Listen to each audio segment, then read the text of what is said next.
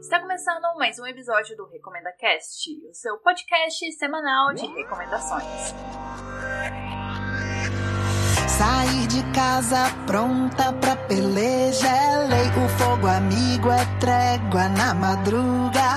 A trombeta soou, não era já eu sei. Não haveria mansidão nenhuma.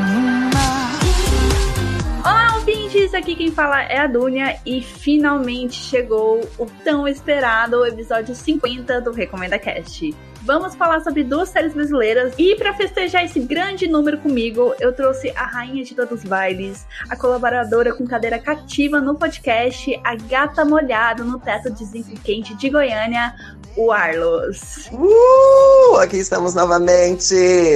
Euzinha.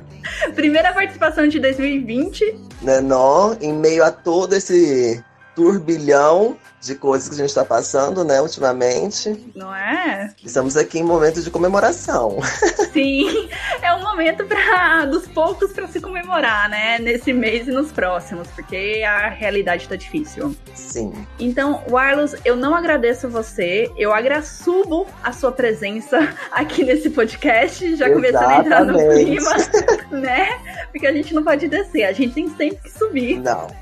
A gente agra sobe. Simples. E contar um pouquinho para os ouvintes como surgiu a ideia desse episódio. A senhora me colocou na parede para assistir a série brasileira da Netflix Ninguém Tá Olhando, porque achou que eu ia gostar. A senhora tinha gostado muito. E eu fiquei assim, bem sendo eu, eu, nossa, que merda, por que, que o Arlos me manda assistir essas coisas? Porque eu, essa série, essa série é da Kéfera, eu não gosto da Kéfera, não importa com Kéfera, pra que, que eu vou assistir essa porra? Eu paguei a língua, como você bem sabe, e eu acabei gostando muito da série, e acabou engatando com outra série brasileira que eu já tava afim de assistir, que a senhora botou assim muita pilha, falando que era muito boa, que é a série da Globo, Segunda Chamada. E são essas duas séries que nós viemos discutir, refletir, questionar nesse episódio de número 50 do Recomenda Cast. Exatamente. E esse momento é para vocês, ouvintes, também refletirem com a gente, analisarem coisas que ficaram no ar durante essas duas séries. Por acaso, se vocês já assistiram essas séries, é claro. E se vocês não assistiram, vocês vão ficar morrendo de vontade de assistir, porque são séries muito boas. E esse episódio também serve como um, um incentivo para vocês, eu também, principalmente, o Arlos nem tanto, mas quebrar preconceitos sobre produções que a gente olha assim e acha que vai ser horrível, vai ser, sabe, não vai alcançar o nível que a gente deseja. Eu tenho muito Principalmente isso. as brasileiras, né? Exatamente, eu ia é, enfatizar isso. Principalmente as brasileiras, eu tenho muito isso. Você já é mais de boa com isso, Arlos. Eu tenho ainda muito esse preconceito. Não, sim. Não, eu comecei a assistir. Então foi assim, eu acho que no segundo dia que lançou a série, eu olhei na Netflix, eu vi a chamada, aquele uniformezinho que lembrava muito rebelde mesmo, que já até fazem essa menção na série. Sim. E eu não, eu não tinha sacado que era a Julia Rabelo que tava ali na, na tipo, no cartaz, né? Uhum. E aí, mas me chamou a atenção, eu falei, ah, deixa eu ver isso aqui, o que que é? E até a Julia Rabelo entrar na série, eu fiquei achando que era uma série estrangeira, saca? Eu pensei, eu não me veio na cabeça que era uma série brasileira. E aí eu comecei. Aí, mas eu falei, ah, vamos, vamos ver esse primeiro episódio. Era, e são episódios muito curtos, né? Sim. De fácil assimilação. E aí eu vi aquele primeiro episódio que eu achei incrível. Aí, menina, eu demorei questão de, tipo assim, meia madrugada para finalizar. E eu, ó, ah, aí já cheguei no outro dia na casa da minha amiga e já ia falar pra minha amiga, mas querida, assisti uma série incrível. Você precisa assistir. Ela já tava assistindo também, ela tava finalizando, você não tá entendendo. Eu falei, não, preciso falar pra Dônia dessa série, que é muito boa. Não deu tempo de você ser contaminada pelo fato de ser uma série da Kéfera, né? Porque eu demorei pra assistir e isso meio que Aí estragou um pouco, sabe? A minha expectativa sobre a série. Mas antes de assistir a série. Mas eu demorei também pra sacar que era ela, entende? Entendo. Ah, foi. Eu, eu não saquei que era ela de imediato. Falei assim, gente, que personagem maravilhosa. Eu adorei o personagem dela. Tem esse detalhe. A maioria das pessoas, eu acho que assistiu, gosta muito do personagem da Júlia Rabelo, né? Uhum, a Greta.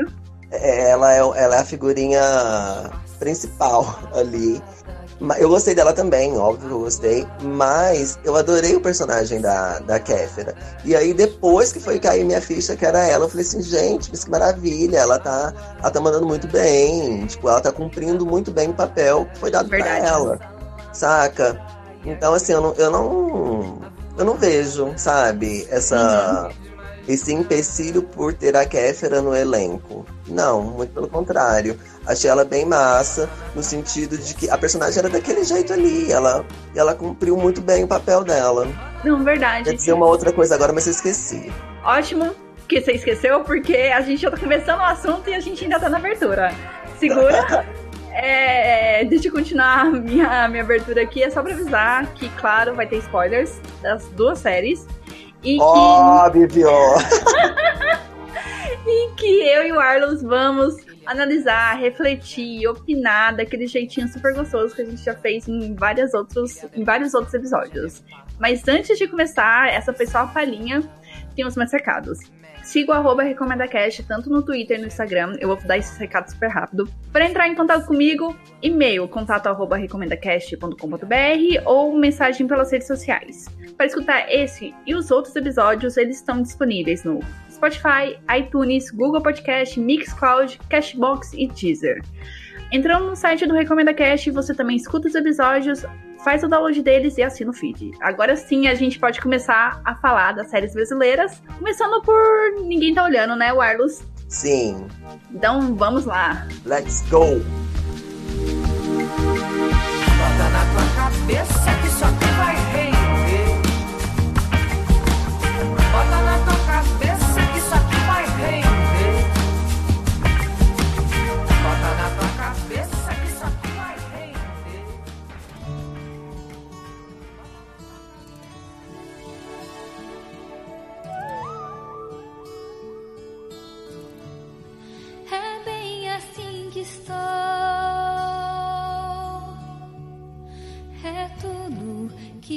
estou.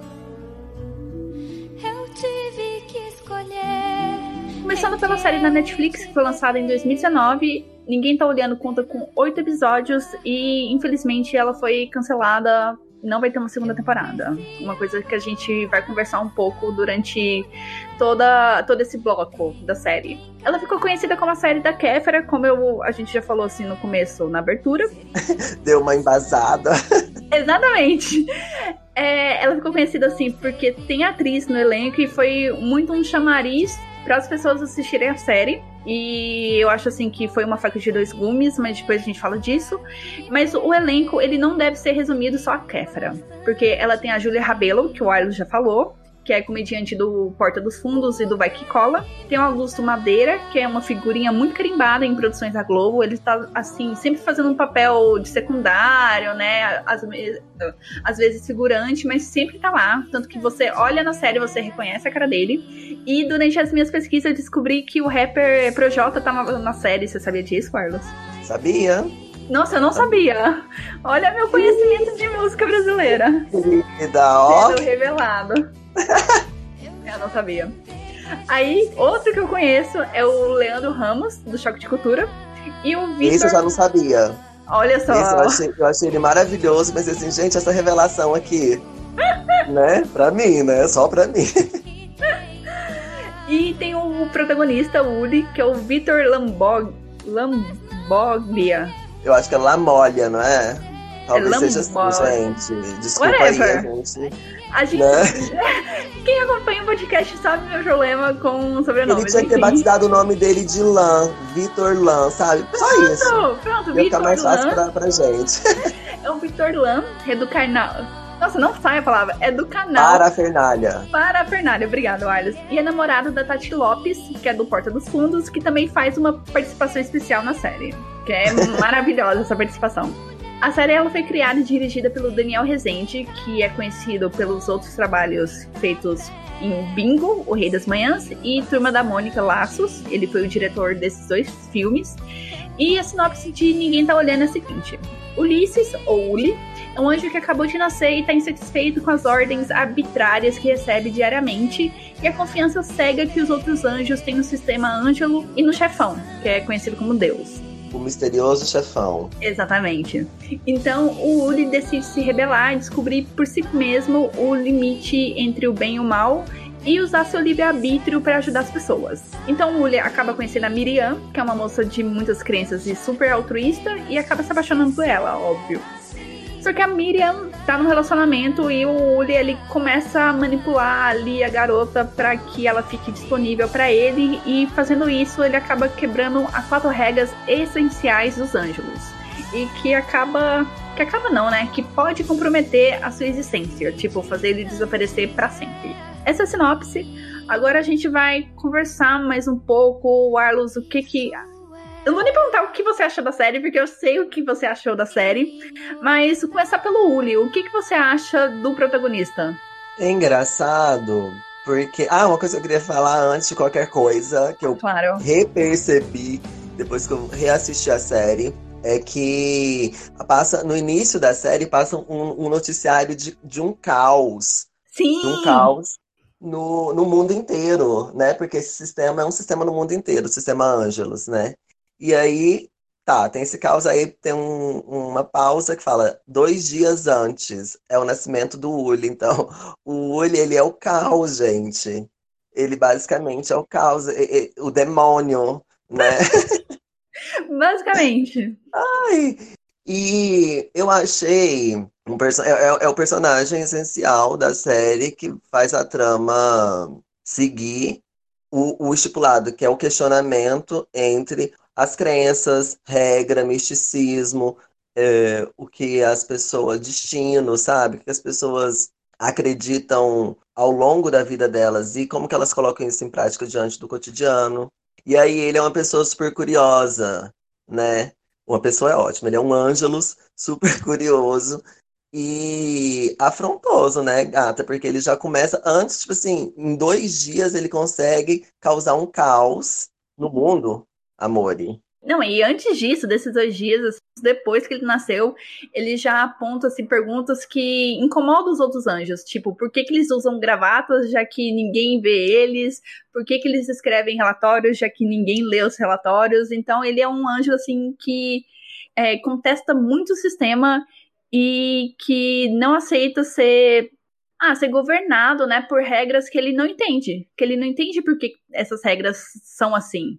Então ele começa a se rebelar.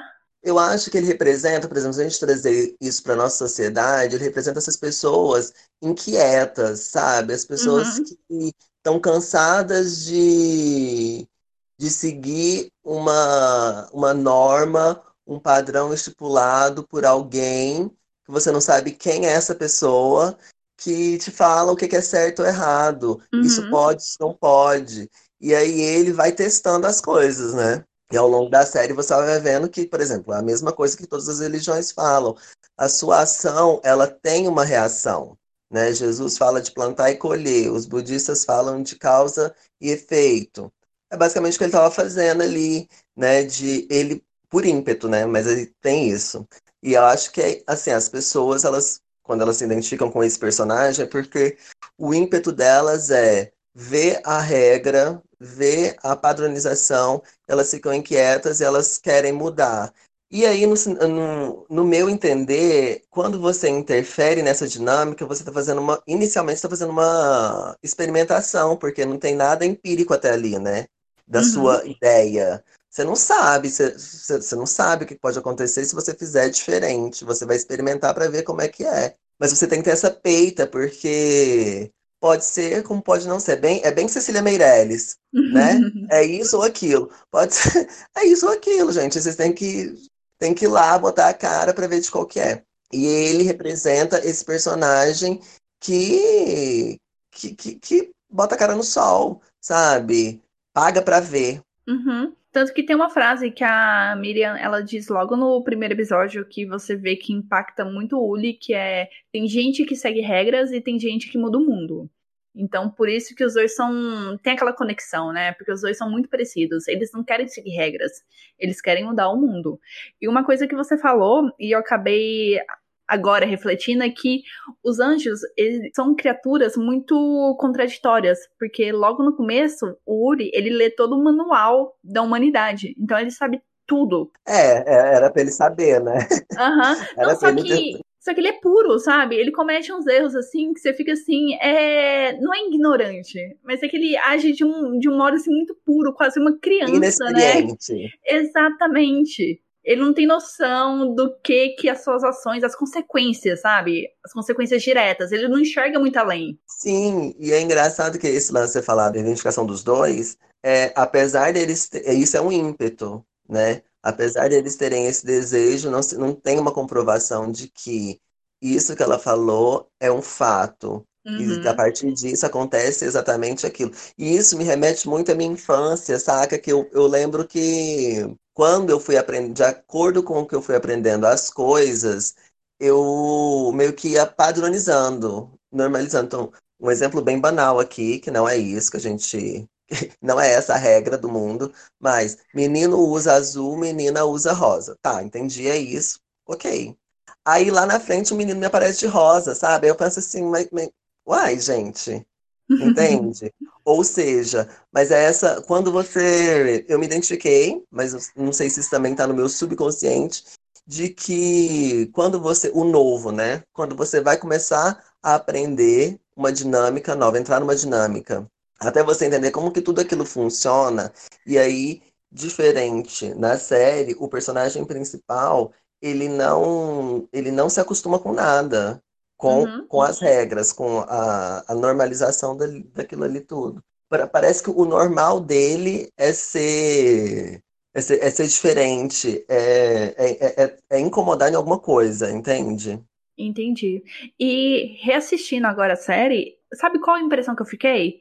é que, tipo, que o chefe, Deus, criou ele exatamente para ser essa pessoa que não é para seguir as regras, sabe? Ele fez um teste ali com o Uli, porque eu não sei se é muita piração minha, mas tem alguns pontos assim na série que parece que Deus está testando para ver se os anjos vão fazer alguma coisa além de seguir regras. Por exemplo, tem aquela porta para a sala do chefe, só que ninguém pode entrar naquela porta. Então, por que que tem aquela porta?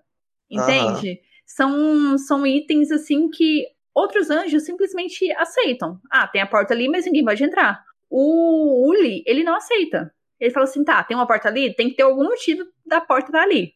Entende? Uhum. Então eu acho que a série, ela planta um pouco essa essa ideia de que o Uli é daquele jeito porque Deus, assim, entre é aspas. É calculado. Exatamente. Sabe, não é um erro no sistema, é um cálculo. E é engraçado isso, porque eu lembro, você falando disso tudo, me veio uma aula de ética de uma professora incrível que eu tive. E ela, na voz, na voz escandalosa dela, ela falava assim: o mundo precisa de caos. O mundo só vai mudar se acontecer um caos. O caos está próximo, gente. O caos está próximo. Ou seja, a gente está vivendo um caos agora, né? Exatamente. Inclusive.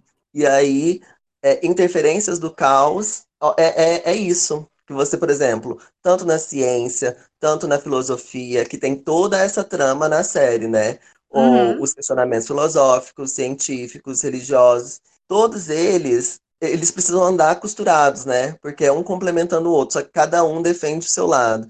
Mas você vê que tem uma justificativa, a, a, a análise do coronavírus tem uma justificativa científica, uma comprovação, né? De que menos pessoas na rua o, o clima muda. Ou seja, voltando lá para o caos, voltando para o Uli, pelo pensamento de Deus, a arquitetura de Deus, o que, que acontece?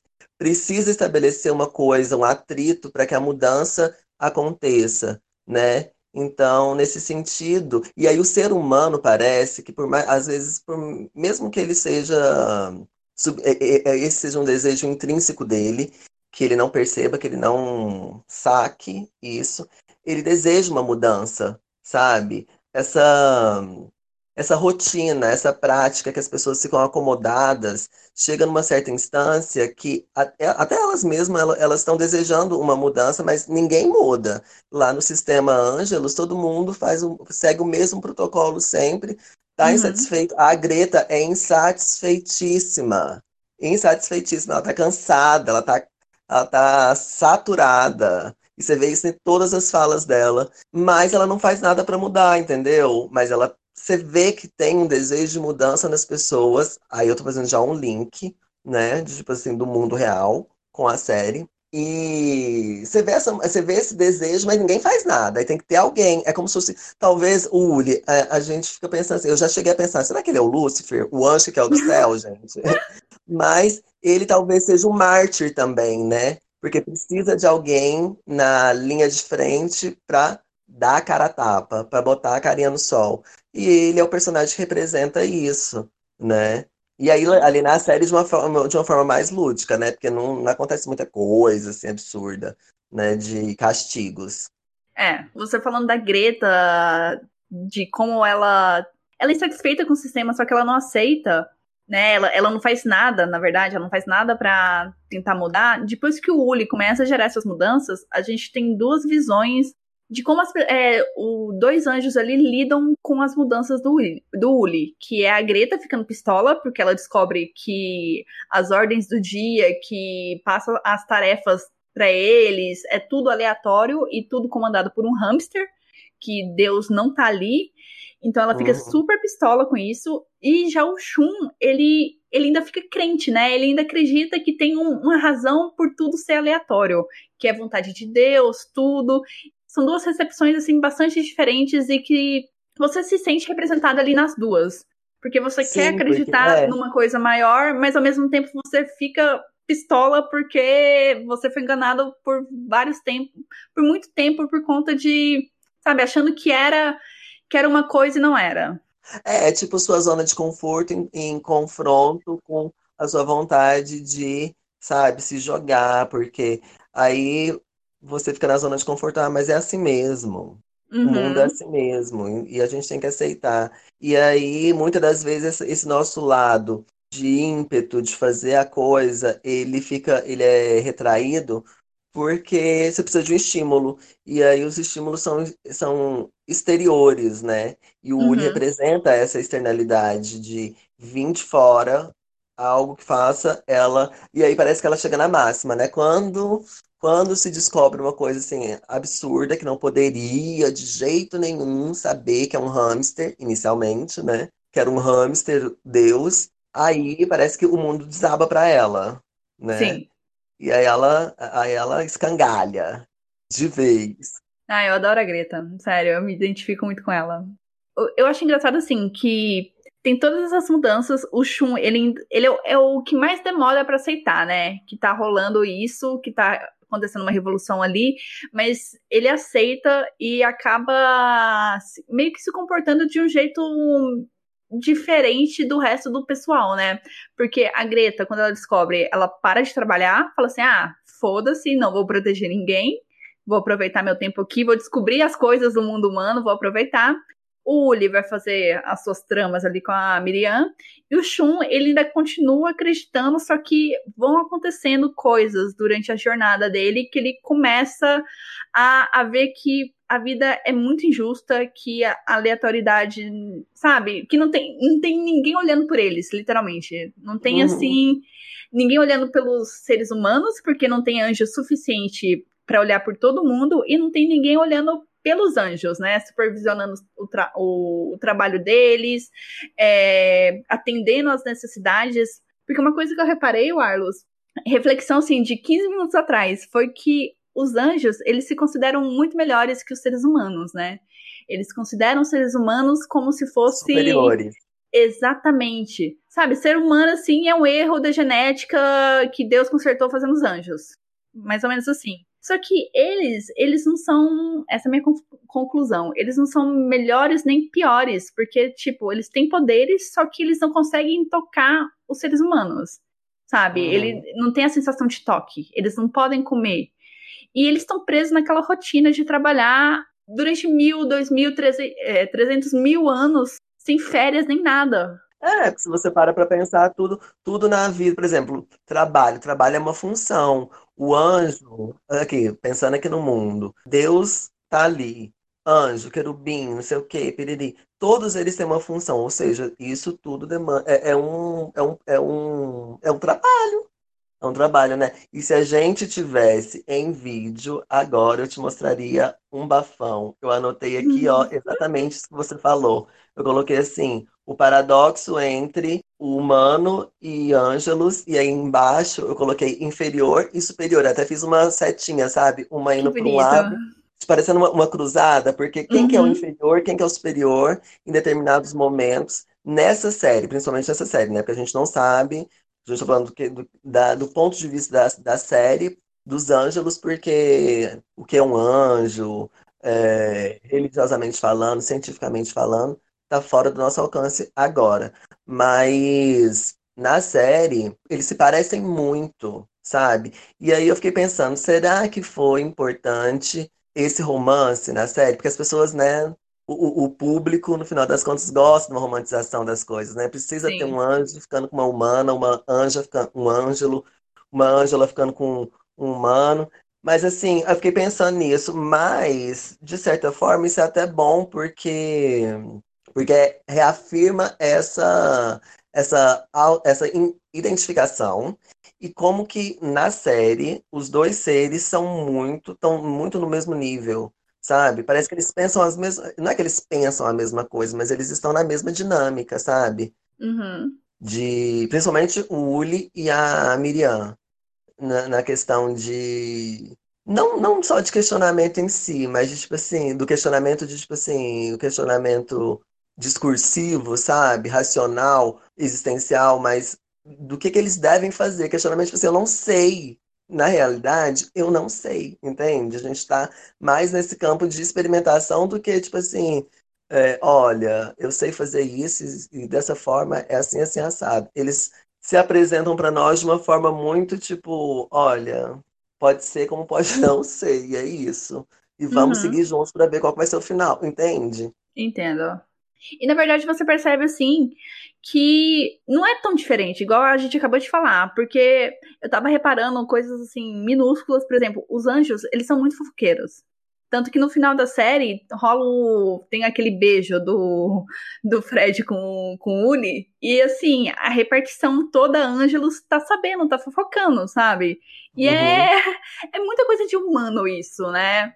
Então os anjos têm atitudes muito humanas, mas mesmo assim eles se consideram superiores aos humanos. Por exemplo, como eu falei, ele tem, eles têm todo o conhecimento do mundo, mas não sabem como funciona o sexo, não sabem como que funcionam crenças, igual aquele episódio do que é muito fato versus crenças da, da Miriam com Uli falando sobre astrologia.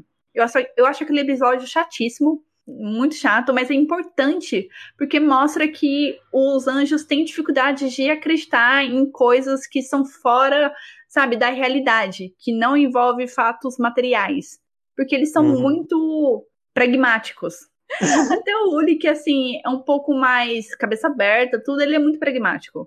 Então ele tem dificuldade de aceitar que, sabe, em crenças, em coisas é, que não se pode provar, mas se você olhar, eles acreditam num, num Deus que tá ali dando ordens diariamente para eles. Sendo uhum. que não era uhum. verdade. Então tem todo. Nossa, a série é muito complexa. A série, ela Sim. pode parecer bobinha, mas ela é muito complexa. É, eu tenho que tomar muito cuidado, porque senão eu levo para externalizo, tiro, tiro da série o contexto da série, começo a discutir religião, piriri, pororó, o que, que é Deus, o que, que é anjo uhum. e tal.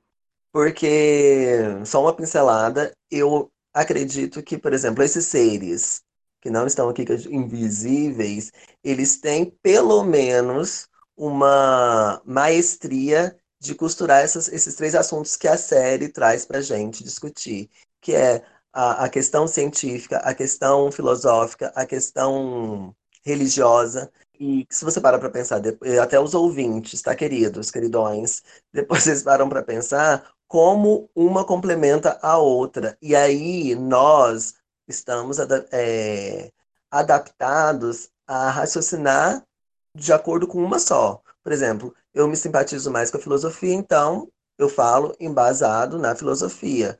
A, a filosofia e a ciência, elas dão mais é, esbarrada, mas mesmo assim elas ainda têm umas, uma, umas diferenças, né? Quando a pessoa, ela, a pessoa é muito filosofal, ela é, é porque é isso. Você está vendo como é que é uma dança? A pessoa, se ela é muito filosofal, muito na tese, ela fica mais próxima da religião. Se a pessoa ela está mais é, para a prática, para a comprovação das coisas, essa filosofal, ela fica mais próxima da ciência. Sendo que as três têm que ser um complemento da outra. Entende? Para chegar no, numa atestação de isso é isso e isso é aquilo. Entendeu? Pedra é pedra porque é sólido. Água é porque é líquida. Entendeu? Mas aí nas uhum. coisas mais complexas. e o que eu queria dizer antes disso tudo, é que esse lance de astrologia, olha pra você ver que é engraçado. Esse lance de astrologia, eu tava pensando agora que talvez seja por causa disso que eu gostei da, da Miriam, mas nem necessariamente foi, sabe? Só que o que eu me identifico é porque eu sou uma pessoa que, olha, gente, eu sou evangélica, mas curto uma astrologia? Sim, entendeu? E, e, e, vou, vou catando uma coisinha aqui, outra ali na filosofia, vejo um negócio da ciência. Não que eu sou essa pessoa, esse anjo que eu imaginei que eu acabei de falar, tá? Eu fico vendo o que, que, que uma coisa diz e se complementa a outra, mas eu não sei de quase absolutamente nada ainda. E quando eu vejo, eu tô num sincretismo tão grande, vira um bololô, que aí depois só Deus, orar, fazendo uma oração para Deus, para ele resgatar esse bololô todo. Porque é muito difícil você ficar tentando é, encontrar justificativa para isso ou para aquilo, para você ter uma exatidão, entendeu? Do que, que são as coisas de fato no nosso mundo e a interação delas. Aproveitar o gancho, você falou de astrologia, falou da Miriam, eu acho ela a personagem mais chata da série. Mas nem é porque, assim, é a Kéfera. Eu tinha um certo rancinho da Kéfera, mas ela se provou, assim, uma... Não, gente, ela, ela é legal. É... Ela, ela, ela, é competente, ela dá conta Sim. de fazer as coisas. Público, não ataquem a Kéfera, por favor. Eu sou uma keferete. Ah, não, Marlos. Não, não, isso é uma piada, Seja né? menos. Mas... Hã? Seja menos. Não, mas tem que ter alguém que defenda. Tem que ter não, alguém tudo que defenda. bem. Se alguém viesse assim, falando assim, nossa, essa série é ruim por causa da Kéfera, tudo, eu viraria assim, olha, não. A Kéfera, ela manda super bem na série, sabe? Não é Fernanda Montenegro, mas ela cumpre muito bem o papel dela. Eu só não gosto da personagem. Eu acho a personagem muito chata. Que é aquela personagem, astrologia, vegana, paz e amor, não sei mais o que, blá blá blá blá blá. Eu acho muito chata. Mas é porque talvez isso esteja na aura agora, né? Da, da moda, as pessoas são assim, assado, é... preocupadas com o meio ambiente. É que às vezes eu acho que são. Eu não posso falar assim, pessoas, mas eu vou falar da, da Miriam. Você queria que ela fosse gótica, né? Não! Você queria que ela fosse meio, meio grunge, underground, roqueirona não! doida. Não! Comendo um brigadeirão, é, tomando um litrão né, no, no barzinho copo sujo. Coturno, né? Uns spikes Ai, assim, um, não. Um, um, um, como é que é o nome? Delineador, no, delineador não, um lapsão preto no olho, depois quando chora parece uma panda. Meu né, Deus, a maquiagem pra baixo. Não. Só acho assim que a Miriam, eu tô falando da Miriam, não das pessoas que são veganas. Não, sim, eu tô falando do personagem. É, não, eu tô deixando bem claro porque talvez alguém escute e ache que eu tô atacando pessoas. Mas não, a Miriam, eu acho uma pessoa meio que. Metódica. Não, não é metódica, mas um pouco intolerante com a respeito Dentro dos do outros. universo dela isso, sabe? Para ela é uhum. daquele jeito, então ela tem uma certa dificuldade de aceitar o modo como as outras pessoas pensam, funcionam, sabe? Mas Entendi. isso não é um problema só dela. O Uli também tem isso, sabe? Mas o Mas caso é da Miriam. Mas isso é importante, até bom para essas pessoas, por exemplo, as pessoas que as pessoas que vêm e às vezes se incomodar com esse, é, com esse papel, às vezes uma vegana que vê e se incomoda com esse papel, às vezes é, o, é o, a teoria do espelho, né, gata? Hum. Se você gosta, é porque você se identificou. Porque você se identificou com o lado positivo do personagem. Se você não gosta, é porque você se identificou com, o seu lado negativo que o personagem tem. Entendeu? Ah. Então, assim, é, é, é importante, digamos assim, né, que é para é uma crítica a essas pessoas que são fanáticos. Aí, aí você para é. para pensar, né? Que o fanatismo, ele não tá só dentro de uma igreja. É, o fanatismo é o fanatismo do pensamento, é quando você é intolerante mesmo com relação à diferença, ao que vem, ao exterior que vem de encontro com você, que também é um complemento. Entende? Eu acho que no mundo tudo é uma composição. A terra, depois, ó, ouvintes, depois, se vocês quiserem entender sobre composição, vocês vão lá no, no site da NASA, vai, vai estudar astronomia para entender a composição das coisas, que uma coisa depende da outra. Então a gente depende um dos outros, gente. Entendeu? Da diferença. Então é por isso que eu fiquei nervosa agora. Você sentiu um tom nervoso agora? Vou voltar aqui pra gente. Mas parece que eu me, eu, eu, eu me exaltei. Exaltou, não. Esse negócio da Miriam, é, eu acho que assim, que o ponto que para mim foi assim, too much e que representou tudo isso que eu falei para é, falei dela, que ela é meio. Ah, tem essa parte do radical, do fanatismo, é quando. É, é quando ela descobre que ela nasceu um mês antes ou um mês depois lá, não um sei da. Antes, ela é capricorniana, é por isso que é... eu defendo ela, do Ônia. tá explicado, então. E ela fica puta com a mãe dela, sabe? Ela fica putíssima com isso, porque fala que isso vai interferir não sei mais o que, no, na lua dela, nos signos, no, no Vênus. Eu fiquei assim, minha filha do céu, parou, parou, calma, não é o fim do mundo. Tá Ouvintes e Dúnia, preste atenção. O papel e o que o, o, cara criou, o cara que criou esse papel e a, fun a função desse papel foi cumprida exatamente. Era para causar esse burburinho, esse Ótimo, nervo. Então. Parabéns, pessoas, conseguiu. Assim, Nossa, gente, que pessoa chata do caralho, que a minha mãe, olha, gente, só pra vocês terem uma ideia sobre astro astrologia, como que eu também sou paranoica, igual a, a, a Miriam. A minha mãe, ela, na época que ela nasceu, lá atrás, o pai dela era desse naipe aí, entendeu? Eles, eles registravam os filhos não no dia, um dia depois que ele nasceu. Demorava, entendeu? Então o pai da minha mãe, tipo assim, pensou: ah, 31 de julho é uma data linda. Ela nasceu no 31 de julho, entendeu? Minha mãe tem uma, minha mãe tem uma teoria de que ela é mais velha que uma outra irmã dela, entendeu? Então, Caramba. tipo assim, só que a minha mãe é uma leonina roots que não tem a mínima condição. Entendeu? Não tem. Para mim, eu não vou entrar nessa pilha de que de mês, não sei o quê. Foi estipulado okay. que ela nasceu dia 31. O destino, Deus falou para complementar lá com a astrologia que ela nasceu dia 31 de julho, ela, é ela é uma leonina terrível. Entendeu? E ponto. Acabou essa discussão.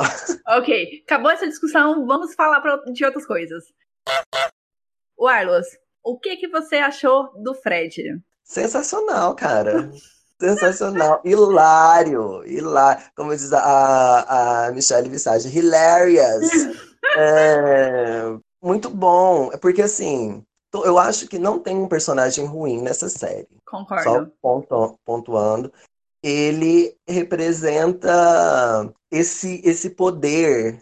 Ele representa o poder como se fosse um poder absoluto e que dita uma norma, uma regra que você não pode mudar e está passível a erro, evidentemente, desde o início. Quando ele uhum. aparece, aquela cara dele já, já, já, já escancara um erro, é como se fosse assim, ó, erro, errão nele, entendeu? E aí, mas você tem que seguir a norma dele. E ele nem é uma, o, o, o ele nem é Deus, né? Ele é uma uhum. pessoa que tem poder. E você tem que seguir a risca o que a pessoa. Ele representa isso, essas pessoas que ditam coisas na sociedade e que tá passível ao erro, mas ela não se permite questionar, entendeu? Uhum. Ela não, é, é, ele é como se fosse o, o bitolado, saca? Que e não, e não te dá abertura para nada. Isso para mim é, é, assim, eu detestei uma, eu como um público que gosto de personagens, eu odeio person um público comum, entendeu? Uhum. um senso comum ali, detestei ele. Mas diante de uma crítica que para a construção da, da história, é um personagem incrível, sensacional, sabe? E não e ele é engraçado. Porque é, é, esse tom que deu para ele, esse tom cômico, é, é, é maravilhoso. eu achei maravilhoso ele. Não, eu também adorei ele. E é bem isso que você falou. Eu achei engraçado assim, que o Fred é o líder, só que é um líder cego. Ele é cego pelas regras, ele não pensa, né? Ele tá ali só para seguir as regras, ele não nem pensa em cima das regras. Tanto que quando ele vai punir o Uli, ele não, não, eu tô confundindo. Quando ele beija o Uli, ele olha, pede pra Wanda olhar ali na, nas regras se vê se tem alguma punição, sabe? Vê que não uhum. tem, aí ele fica sossegado. Mas, por exemplo, ele fica sossegado porque ele sabe que ele não vai ser punido pelas regras que ele acredita. Então ele acha que tá, Uhum. que tá, que tá clean, né? Que tá, tá Tá beleza, aconteceu, errou, o erro aconteceu, mas bola pra frente. Ninguém viu, ninguém tá olhando. Né? Exatamente. E Ótimo.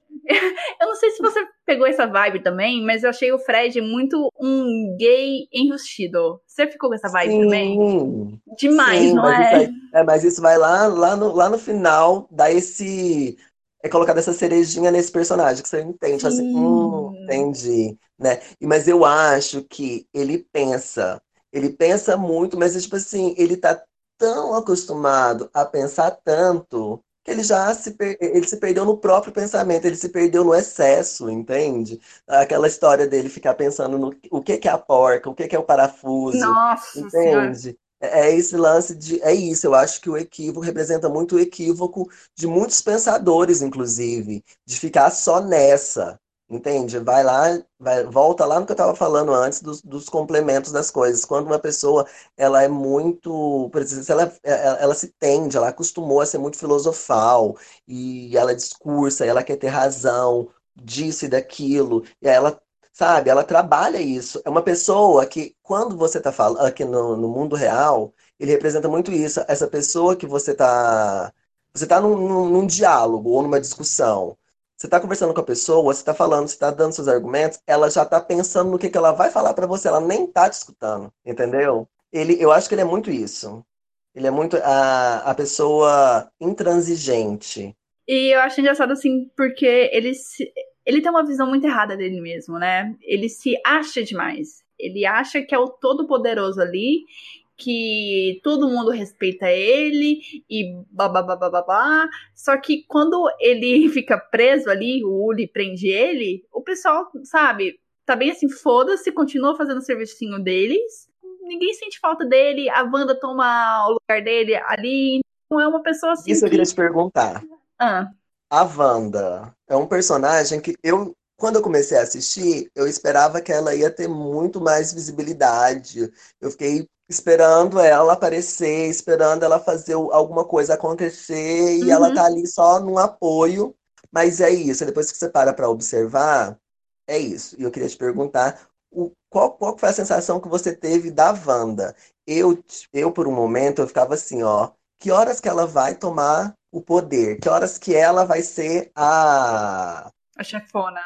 É ela que vai ser a, a, a coisinha ali, a coordenadora. Digamos que o cara, o Fred, ele é meio que o coordenador, o inspetor. Então ela ela vai tomar esse lugar e ela... que- Porque eu tive essa, essa sensação durante a série inteira que ela mandaria muito melhor que ele naquele rolê. Só que aí não aconteceu, né? Não aconteceu. E só para finalizar, a minha percepção que ela representa muito bem o silenciamento, os dois personagens, né? Eles, o Fred e ela. A, a- o jogo dos dois no personagem, o bate-bola dos dois ali na série, Uhum. é, representa muito esse, esse silenciamento. E aí ela é recorrida quando, tipo assim, quando há uma lacuna, entende? Entendi.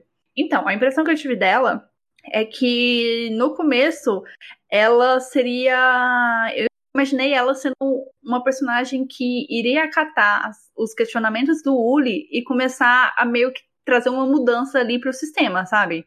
De, Uhum. Realmente de dentro ali daquela, daquela parte burocrática. Porque o Uli faz as perguntas, ela realmente para, pensa, sabe? Reflete, pergunta pro Fred. E, só que fica por isso, né? A personagem não evolui além disso, de ser meio que o subalterno do Fred. É, Já no final, eu gosto do final dela, porque assim, a série deixa muito claro que o papel do Fred ali não tem importância nenhuma. Quem faz realmente todo o trabalho ali é a Wanda. Porque é ela que Sim. faz a, a notas ODs, ela que arquiva os negócios, sabe? É ela que tem o poder. O Fred ali é só uma figura de proa, digamos assim. Ah, É, ela que é a, a mão de obra, entendeu? E quando você descobre, co- tipo assim, se ela, se ela sai, a ausência dela denota uma deficiência abissal naquele sistema, entende? Exatamente, ah, exatamente. Mas O ela não Fred tem um não. mérito. É, o Fred não. Por isso que eu esperava que ela fosse mais questionadora, sabe? Que ela fosse inspirada pelo Uli pra meio que trazer talvez até mudanças ali, fazer o pessoal ler relatórios, não sei, sabe? Só que eu fiquei meio decepcionado com ela por conta disso, que ela ficou ali no, no normal, né? No que Não tinha o que tinha para hoje. É, aí eu fiquei meio assim. É, essa, essa reflexão sobre a Wanda me, me lembrou um, um, um case da vida real. Eu trabalhava com uma garçonete e aí, num determinado momento, a gente, nesse lugar que a gente trabalhava, ele ia passar por uma reforma, né? E aí a dona desse lugar contratou uma arquiteta, assim, uma arquiteta renomada, piriri, pororó. E elas estavam decidindo qual parede quebrar e não sei o que. E a arquiteta não estava sabendo executar de fato. E essa menina que trabalhava comigo é uma mulher, na realidade, né? Ela, depois que a arquiteta foi embora, ela falou assim: Arlos, vai dar errado por isso, por isso, por aquilo. Assim, assim, assado. E me explicou o porquê que não poderia ser daquele jeito. Eu falei assim: ai, como é que você sabe disso, linda? Quem te contou isso tudo? Ela falou assim: Arlos, eu sou formada em é, edificar. É, como é que é? Aquele, eu acho que é um negócio do IFG. É, tá. Construções de edifício. Alguma coisa assim, edifício, edificações. Coisa assim, que é uma coisa que vai além de arquitetura. Uhum. Eu entendi. Aí eu falei, uai, por que você não falou pra fulana? Hein, bonita? Por que você não jogou lá seu, seu conhecimento? Ela falou assim, Arlos, ninguém me perguntou nada. Entendeu? Essas pessoas, é muito engraçado, essas pessoas, elas existem, sabe? Pessoas capacitadas, pessoas, tipo assim, gabaritadas, que elas são silenciadas dentro da sociedade por nós, entende? Por nós mesmos. E aí, por exemplo, as respostas. A série, ela é uma série que eu acho que ela traz N perguntas para o público, sabe? É uma série importante nesse sentido, uma série brasileira para a gente, no nosso momento, se perguntar de várias coisas. Mas por que a gente não pergunta? Porque a gente tem que ver a série, entendeu? A série foi cancelada uhum. porque quase ninguém viu, entende? Então, assim, as coisas passam despercebidas, entende? Igual a Wanda passa despercebida uma série inteira. E ela é uma, ela é uma figura bem notável ao longo da série. Ela não passa batido, assim, fácil. Mas a gente deixou ela passar batida, entendeu? A construção dela também, eu acho que talvez a construção dela é meio que proposital para isso, para você, tipo assim, olha, essa pessoa aqui, ela é fundamental, mas você não vê ela no seu, no seu círculo. E é isso, né? Prossigamos. Sim, é, é uma coisa que tanto essa série como o Segundo Chamada fazem muito bem é trabalhar com a nacionalidade, né? É trazer o que a gente está acostumado, ver na rua, ver em casa, para uma história só que aqui, Ninguém Tá Olhando, é uma história mais ficcional.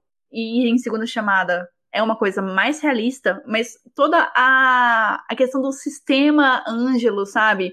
De, por exemplo, os anjos conseguirem transmitir informações, né? Mensagens através de taxistas e manicures, é uma coisa muito brasileira sabe? Sim. Tem umas pegadinhas. tem, não, tem, uma, tem umas sacadas assim que eu acho incríveis nessa série. Não, e é tão engraçado que você pensa, você pensa assim, ó. Gente, por que, que o autor escolheu um taxista e uma manicure?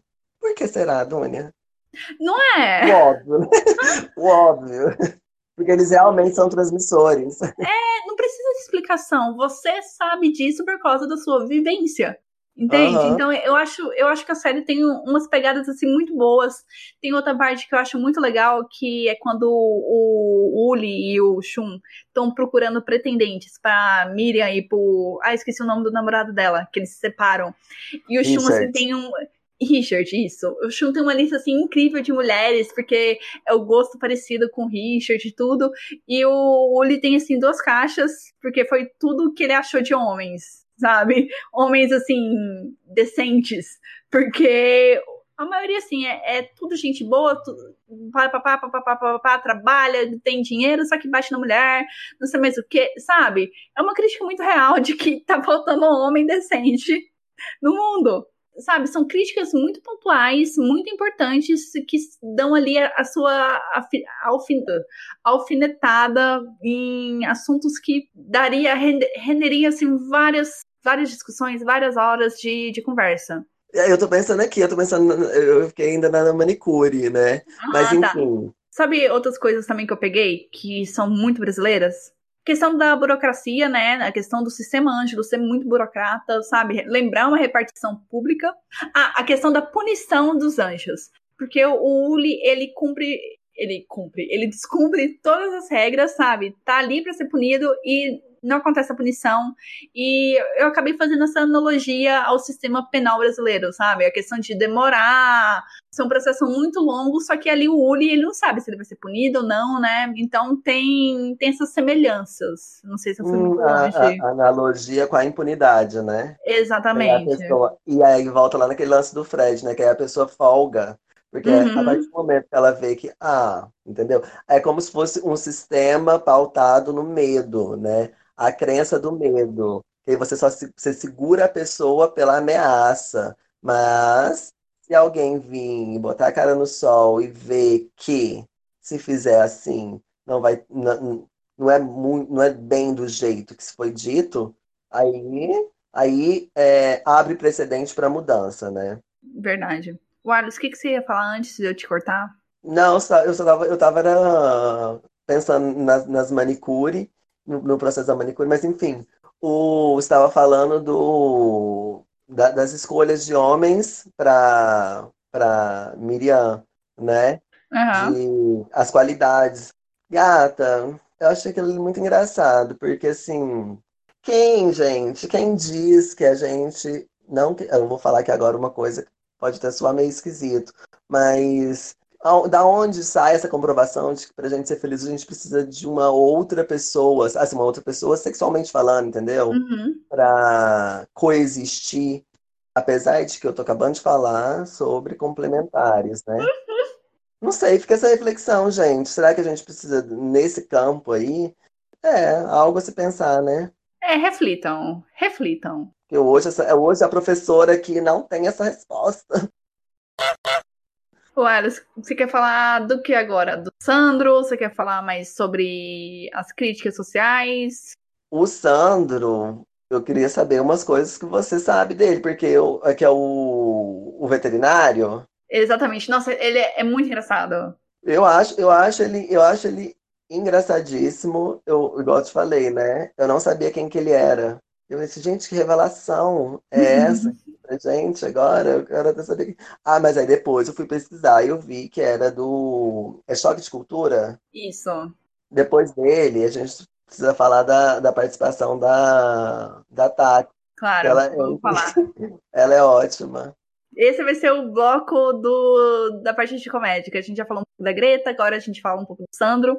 Eu acho o Sandro muito bom, que é o veterinário. Ele é muito engraçado, só que pra mim, ele é, o, é a mesma persona do choque de cultura, só que em vez de ser motorista, ele aqui é veterinário.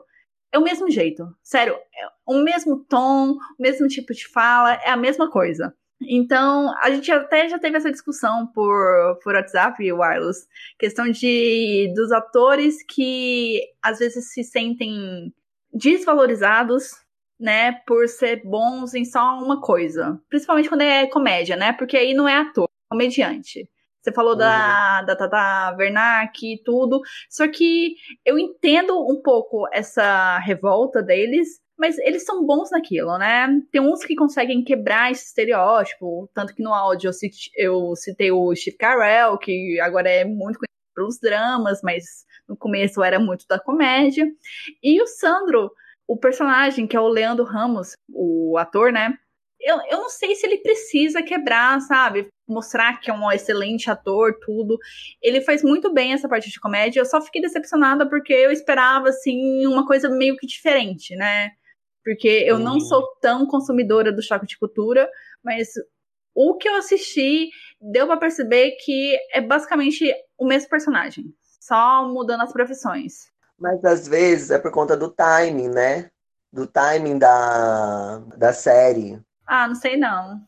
A- a- não, mas é porque, tipo assim, a, a Kéfera, ela é youtuber. Esse Uhum. choque de cultura é na onde? Tá na onde? Tá na televisão ou tá no, na internet? Começou na, na internet também. Eu não sei se ainda tem, mas passava na Globo e mas continua na internet.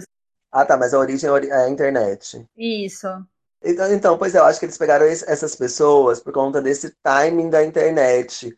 O diálogo Entendi. ser mais rápido e a piada ser mais. a- As sátiras, né? Serem mais, mais rápidas. E por que essa, essa linguagem da internet ela, é- ela é mais, de mais, ela é mais fácil de assimilação? Entendi. Então, talvez seja por causa disso. Não sei. Mas eu, com relação a esse lance de tipo de caricatura de ator, né? Que às vezes ele fica consagrado por uma coisa e aquilo ali deu tão certo que ele vai fazer aquilo, aquilo, aquilo, aquilo, ele fica muito registrado como aquilo, né? Fica lembrado como aquilo. Eu, eu não sei se isso é, é, se isso é bom, se isso é ruim. Parece que na série ele, ele, ele encaixou de uma forma ok, né? Uhum. Ele Porque funciona. Eu, é, eu, por igual, igual eu tava te falando, eu não conhecia o protagonista, eu não conhecia a Kéfera. Eu sei da Kéfera da história do avião e do mansplaining, que eu acho que é isso. Mas, sabe, eu nunca tinha visto nem o rosto dela em si. Aí eu fui ver Kéfera, de toda essa falácia que tem na internet, dessa negatividade que o nome dela vem também junto. Ah, mas essa é a Kéfera? Eu não conhecia a Kéfera direito, eu não conhecia esse cara. Mas a dinâmica de todos eles ali, eu acho que, que, que funcionou. Sabe, a química em si. Ah, eu, não, eu não sei nem, até agora, eu não sei quem que é o ator que faz o Shun. Eu nunca vi ele em nenhuma outra coisa. Você sabe quem que ele é? Não, eu não conheço também. Não, Marlos, faz todo sentido o que você tá falando agora, porque quando você começou a sua fala, eu fiquei pensando assim, tá? É, Kéfera e o do Choque de Cultura vieram do mesmo tipo de mídia, só que por que, que a Kéfera tem um papel que pode fugir da personalidade dela, enquanto o outro cara precisa ter um papel que seja exatamente igual ao que ele já faz, pelo que ele já é conhecido? Mas agora realmente faz sentido. Eu realmente acho que as pessoas não iam curtir se pegasse um cara do choque de cultura e colocasse para ele fazer uma coisa assim, um personagem mais sério, ou de um jeito, uma comédia diferente do que ele já faz. Faz sentido o seu, seu ponto. É, é isso, eu não sei como, como, que, como que a gente encara esse, essas hipóteses, porque, por exemplo, pode ser um desafio para ele fazer uma coisa um pouco diferente, mas o personagem dele era, era mais ou menos aquilo ali, conversava com a série daquela forma que ele já estava pré-pronto, entendeu? Então, ele veio se agregar com aquilo que ele já é. Sim. E agora, passando para outro momento de comédia, outro personagem de comédia, que é a personagem da Tati Lopes. Naquele stand-up, né? Aham. Uhum. O stand-up o stand para os ângelos, que para nós era uma alta ajuda, né? Exatamente, era um coach de espiritualismo. Todo aquele plot é muito bom, porque ele conversa com uma história, falando, novamente mostrando o tanto que os anjos, eles são, eles são tidos como superiores, né? Eles se acham superiores que os humanos, eles ficam rindo das crenças dos humanos, eles não entendem. E enquanto é um é muito engraçado, porque tem, tem pérolas como esse agra, é, agrassubo, né? Uhum. Tem ela mostrando como que os anjos são na realidade, né? Que é uns caras tudo definidão, sabe? Mal gostosão, com umas asas assim. Ela falando sobre fé, sobre crença, e os anjos tudo rindo ali porque eles sabem que é pura aleatoriedade, né? Que ninguém tá olhando por, pelos humanos. É, a graça deles é, é essa, né? Mas assim, é engraçado que os ângelos tiram ela diante da sapiência deles, que não é tão diferente da dos humanos, né? A, da limitação é da sapiência, tipo assim, ele, os humanos não sabem a realidade, só isso. Não é que os, que os ângelos sabem mais, é só que os humanos não sabem da realidade. Eles ficam tirando onda com os humanos, com a menina, né? Na realidade, uhum. a, a coach, que, que, que é gente Ai, tu, tu, do início ao fim que ela entrou, eu, eu não sei elencar de onde, qual que é a parte, o ápice da participação dela, saca? Porque é, é, a participação dela é muito boa e eu acho que eles deveriam ter investido nela um pouquinho mais, sabe? Tipo assim, nesse personagem. Esse personagem ele poderia ter aparecido um pouco mais na série que eu, eu, eu particularmente ia gostar de. Ah, eu também ia gostar. De assistir a, a, as loucuras daquela, daquela personagem. Ela, muito, ela manda muito bem. Ela é muito boa. E ela é namorada do, do Uli, né, na vida real.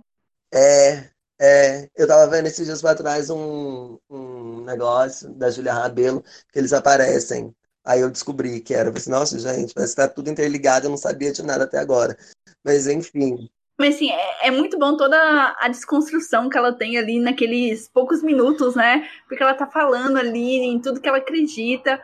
Aí o Uli aparece para ela e meio que mostra que não é nada daquilo que ela tá pregando ali pros outros. Então ela fica muito abalada porque abala a crença dela e também eu achei bom da personagem porque ela não é hipócrita, ela não, não é tipo aquelas pessoas que estão ali vendendo a palavra, vendendo, sabe? Centenária. Isso. E simplesmente não admite que tá errado, sabe? Porque quando ela descobre a verdade, ela vai lá e revela pra todo mundo. Todo mundo acha que ela tá louca.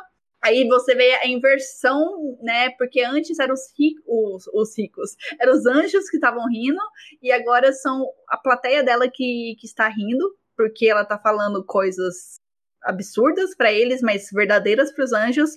E mesmo assim, ela tá tentando convencer as pessoas de que tudo que ela tinha dito há 15 minutos atrás era. Tudo uma grande palhaçada. É, exatamente, sabe? Era uma crença que não. Era uma crença, sabe? E quando ela pegou os fatos reais, ela viu que nada era aquilo e ela quis expor. Ela não quis manter só pra ela. Então eu achei assim que é uma personagem que eu, eu senti uma empatia, né? É uma personagem honesta, né? Exatamente. E ela é desse jeito, acho que tipo assim, a graça, a graça do ser de ser daquele jeito e de acreditar numa coisa e tá toda envolta, envolvida, e aí tem uma quebra tão rápida assim, né, de, de crença, e aí ao mesmo tempo ela aí a revolta dela é maravilhosa. Ela assim, gente, os anjos, e nem anjo é, é ângelos. Uhum. O que apareceu para mim é até meio, meio mirradinho, mirradinho. assim. Aí fala que tem até um acima do peso e fala o nome dele. Um tal de Tobias. Exatamente. Eu achei maravilhosa. Aí fala que usa gravatinha, cabelo vermelho, rebelde. Ela, essa referência, eu não sei. Eu não sei se vocês vão entender essa referência, mas meio rebelde, aquela novelinha. Eu acho muito boa aquela cena porque ela, ela consegue jogar humor e ela meio que explica o título da série, né? Que uhum. ninguém está olhando, porque não tem anjos suficientes para olhar pela, pelas pessoas. Então, ninguém está olhando por eles. Hum, e eu acho também que, talvez lá num plano de fundo, talvez isso seja muita viagem da minha cabeça, mas é aquela história da nossa. O Fred, ele acostumou com a rotina e com um chefe que nunca aparece, então é muito bom para ele aquilo ali, aquela dinâmica, né? E as, aí vem a não punição, também é maravilhoso, mais confortável ainda, que delícia. E a nossa zona de conforto é essa, de saber que tem alguém olhando pela gente ao virar a esquina, entendeu? Só que assim, uhum é, se embebedar desse, dessa ideia, de achar que aí, num nível que você parece um fantoche, essa pessoa, o anjo, ele tá, ele tá te conduzindo, sabe? Porque ao longo da série, você vê que os anjinhos, os angeluzinhos ficam passando, eles ficam do lado da pessoa que eles têm que proteger, aí, tipo, eles fazem alguma coisa para não dar, não acontecer um acidente, né? Mas, e o livre-arbítrio, e, e a sua independência, né? A sua, não é nem independência, a sua autonomia, a sua autonomia de decidir isso ou aquilo, que pode dar errado, pode dar certo, pode dar uma merda muito grande. E aí as pessoas ficam assim, ai, Deus que fez, ai, Deus que é isso, ai, meu anjo, ai, Santa Nossa, Santa Nossa é ótimo, Nossa Senhora, Santa é, entendeu? As pessoas, elas se acostumam a depender de uma entidade superior que está na cabeça delas, né? Porque a gente não está entrando em questionamento se existe Deus ou não existe, mas uhum. o que está na, na mentalidade do ser humano, entendeu? De superioridade. Tipo assim, ah, é ele que me protege, é ele que faz isso. Entende? Nesse momento, né? Eu acho que nesse momento da série tem essa quebra que eu acho que de fato você entende que, que a sátira é essa de, por exemplo, querida, se vira-te, entendeu? Porque o que tem é pouco, depende de você também, sabe? É meio que um cada um por si, né? É, você também tem, assim, tem seu lado de autonomia, você vai ter que tomar decisão, você tem que tomar decisão se você passa desse lado da calçada, porque as críticas que eu acho que eu não consegui dizer ali atrás, a crítica dos angelozinhos, um do lado, cada um do lado de um ser humano, é sutil, para as coisas maiores que estão em volta do nosso mundo, que é, por exemplo, assim, qual lado da calçada que você escolhe andar, entendeu? Aí, às vezes, à noite você escolheu andar do lado direito e o assaltante está vindo do lado direito, entendeu? Uhum. Sabe? Mas você teve essa autonomia, é sua escolha, entende? Tem todo um rolê em volta da sua escolha, e é isso, e a autonomia é sua, sabe? Você vai. Entende? Entendi. É, precisava de uma explicação um pouco mais, mais complexa, mas raciocinam sobre isso. Externalizem isso com vocês, viu, ouvintes? Carlos, eu vou mudar um pouquinho de assunto porque ficou dark de repente, sabe? Ficou Pesou. meio. Pesou, senti uma negatividade aqui, ó. Exatamente. E eu preciso mencionar um momento, assim, a gente ainda tá falando de comédia, que me pegou, assim, toda desprevenida, que foi a cena com a música Imortal de Santi Júnior. O que você achou dessa cena? Menina, fechei os olhos e senti. Não eu é? não tenho nada pra dizer, apenas senti, sabe? Você, foi, assim, é bem assim que estou, querida. Olha, olha o nível, tipo assim, a catástrofe, né? Quando, a catástrofe da catarse, quando você descobre que nada faz sentido ou tudo faz sentido e o sentido é bem péssimo. Aí você fica assim, né?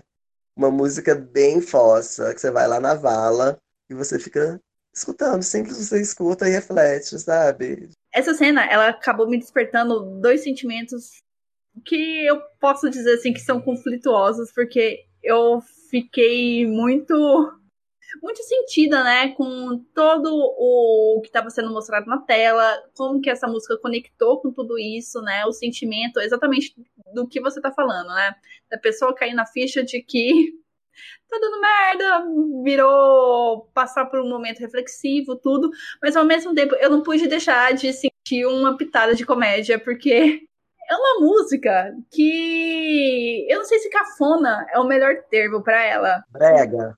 Obrigada. Entrou nos anais do brega do Brasil, né? Que virou símbolo de uma geração, sabe?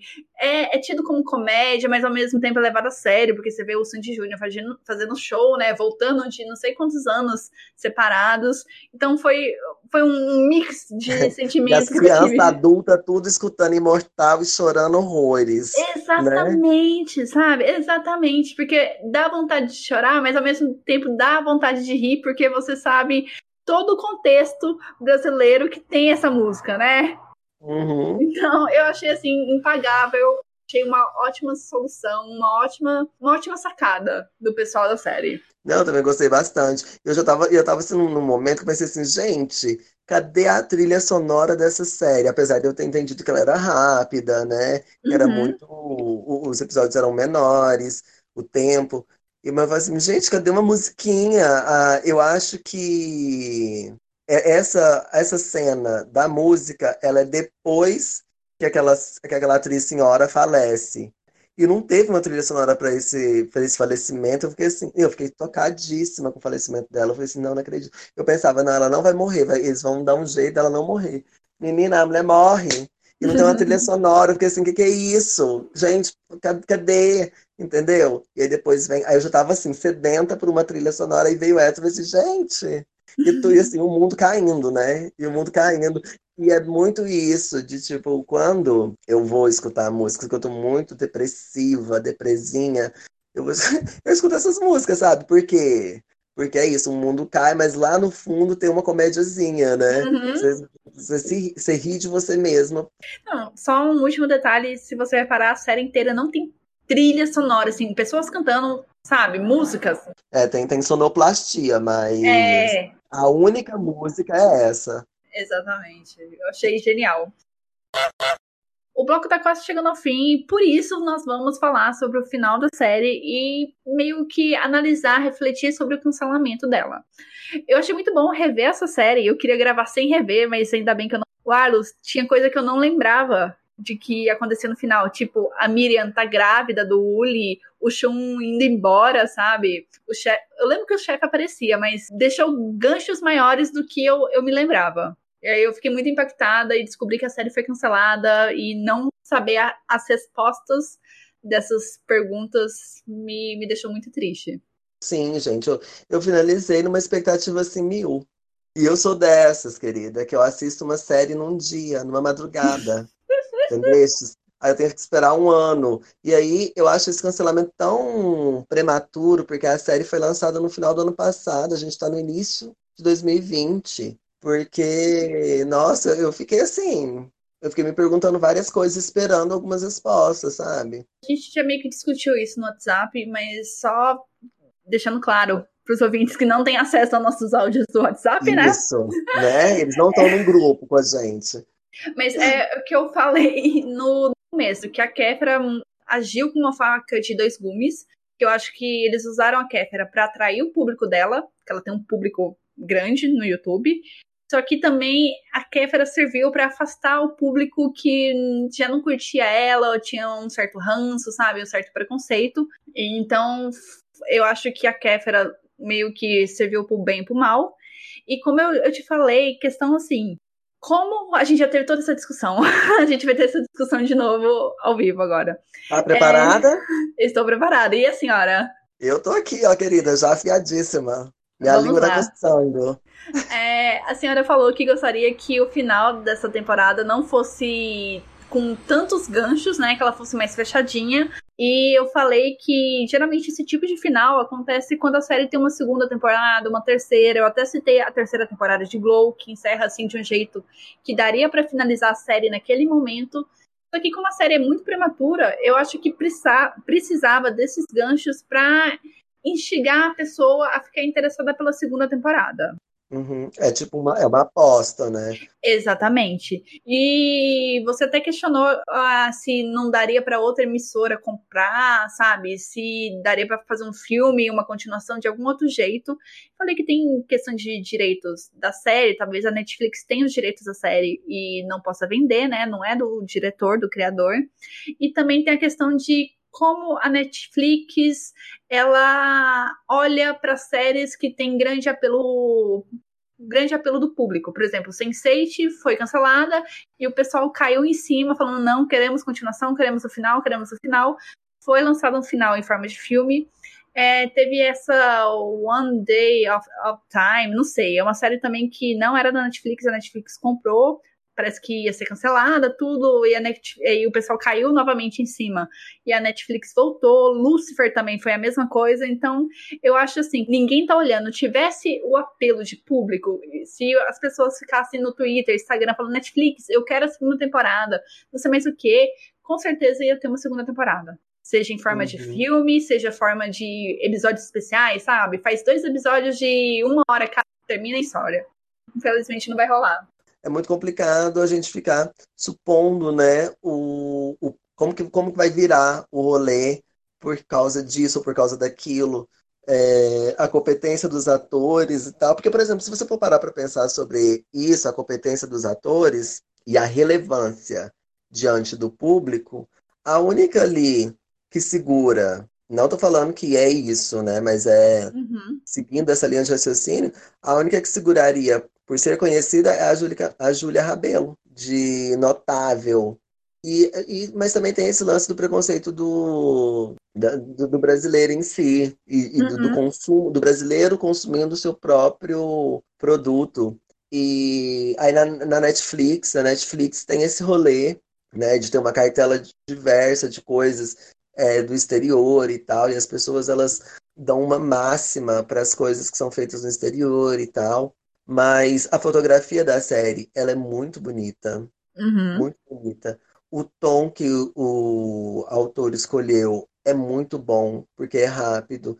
É, não tem, você não tem que ficar pensando em mil coisas para chegar numa, numa conclusão, sabe?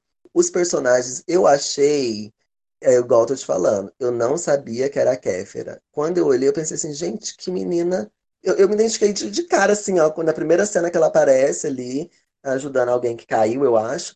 Uhum. E eu falei assim, gente, até esse protagonista eu achei ele bonito.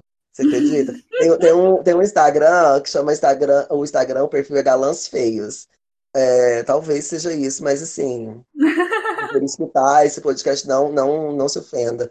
Mas eu achei o protagonista bonito, com relação à estética, né? Tem muita gente que, que não assiste por conta da estética do, do ator que é escolhido, sabe?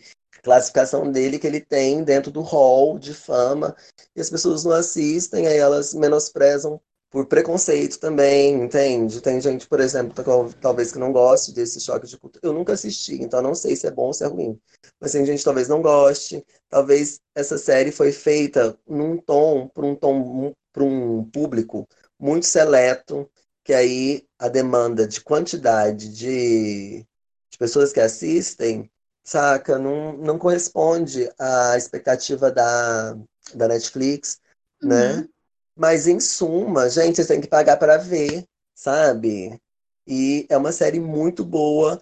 E como um amigo meu, eu vou usar a fala de um amigo meu. Quando ele vai na balada, ele vai ver um gatinho ali, ó. Ele vai lá falar com o gatinho, o gatinho não quer ficar com ele. Ele fala, querido, quem perdeu foi você. Entendeu? Nesse jogo, quem perde é quem não assiste, porque é um conteúdo de excelência, te faz raciocinar sobre tanta coisa, mas tanta coisa. E é divertido ao mesmo tempo. Você morre de rir de algumas coisas, sabe? E tem, tem coisa que a gente nem falou aqui, que a gente falou que ia falar spoilers e mais spoilers, mas tem coisa que fica assim, tem, tem nuances que. E nem é só nuances tem coisa que fica esparrada ali na série, que é tão do nosso cotidiano, que faz a gente pensar sobre coisas assim, assim, nossa, gente, é isso mesmo, faz todo sentido. Eu posso mudar isso na minha vida. A série pode, pode te ajudar, pode servir como uma autoajuda para você, tá bom? Ouvinte. E é isso, eu acho que vale a pena assistir a série, porque ela é muito rica em conteúdo, tanto cinematográfico como de, de conceito, né? Eu falei certo, Dônia? Nossa, depois disso eu não tenho nada para falar mais, sabe? Você disse tudo Tá, e se não ficou claro, assistam, ninguém tá olhando. É, se não ficou claro, gente, você tem que assistir, gente. Por favor. E, e, ficando claro ou não, você tem que assistir essa porra, cara. Uai, vamos enaltecer a nossa produção nacional, que é muito boa. E aí tem que ressaltar que nós, hoje, estamos sofrendo uma ameaça de produções pela Ancine, pelo, pelo nosso, pelas autoridades que estão uhum. é, escolhendo o que, que deve se fazer, o que, que não pode fazer, entendeu? E é uma série que, se você parar para pensar, vai de encontro com esse, com essa discussão. Então, fortalece, fortalece os irmãos. Exatamente. E é uma série assim muito gigante perante o que ela aparenta ser. Não vá pela capa, não vá por comentários de pessoas na internet falando que a série é ruim só porque a série é brasileira ou tem a Kéfera. Vá assistir Exatamente. com a cabeça aberta, porque a experiência assim vai ser incrível, você vai valorizar muito o trabalho dos atores brasileiros, da direção brasileira, da produção brasileira. Não perde nada comparado a séries. Não vou comparar com séries americanas, porque o orçamento lá é gigantesco, mas séries, por exemplo, espanholas, essas séries que estão assim a rodo na Netflix. Então é muito bom. Assistam, ninguém tá olhando.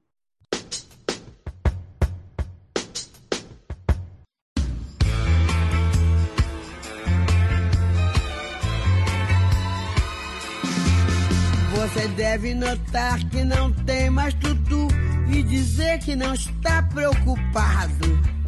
Você deve lutar pela shape da feira e dizer que está. Agora a gente vai falar da série Segunda Chamada.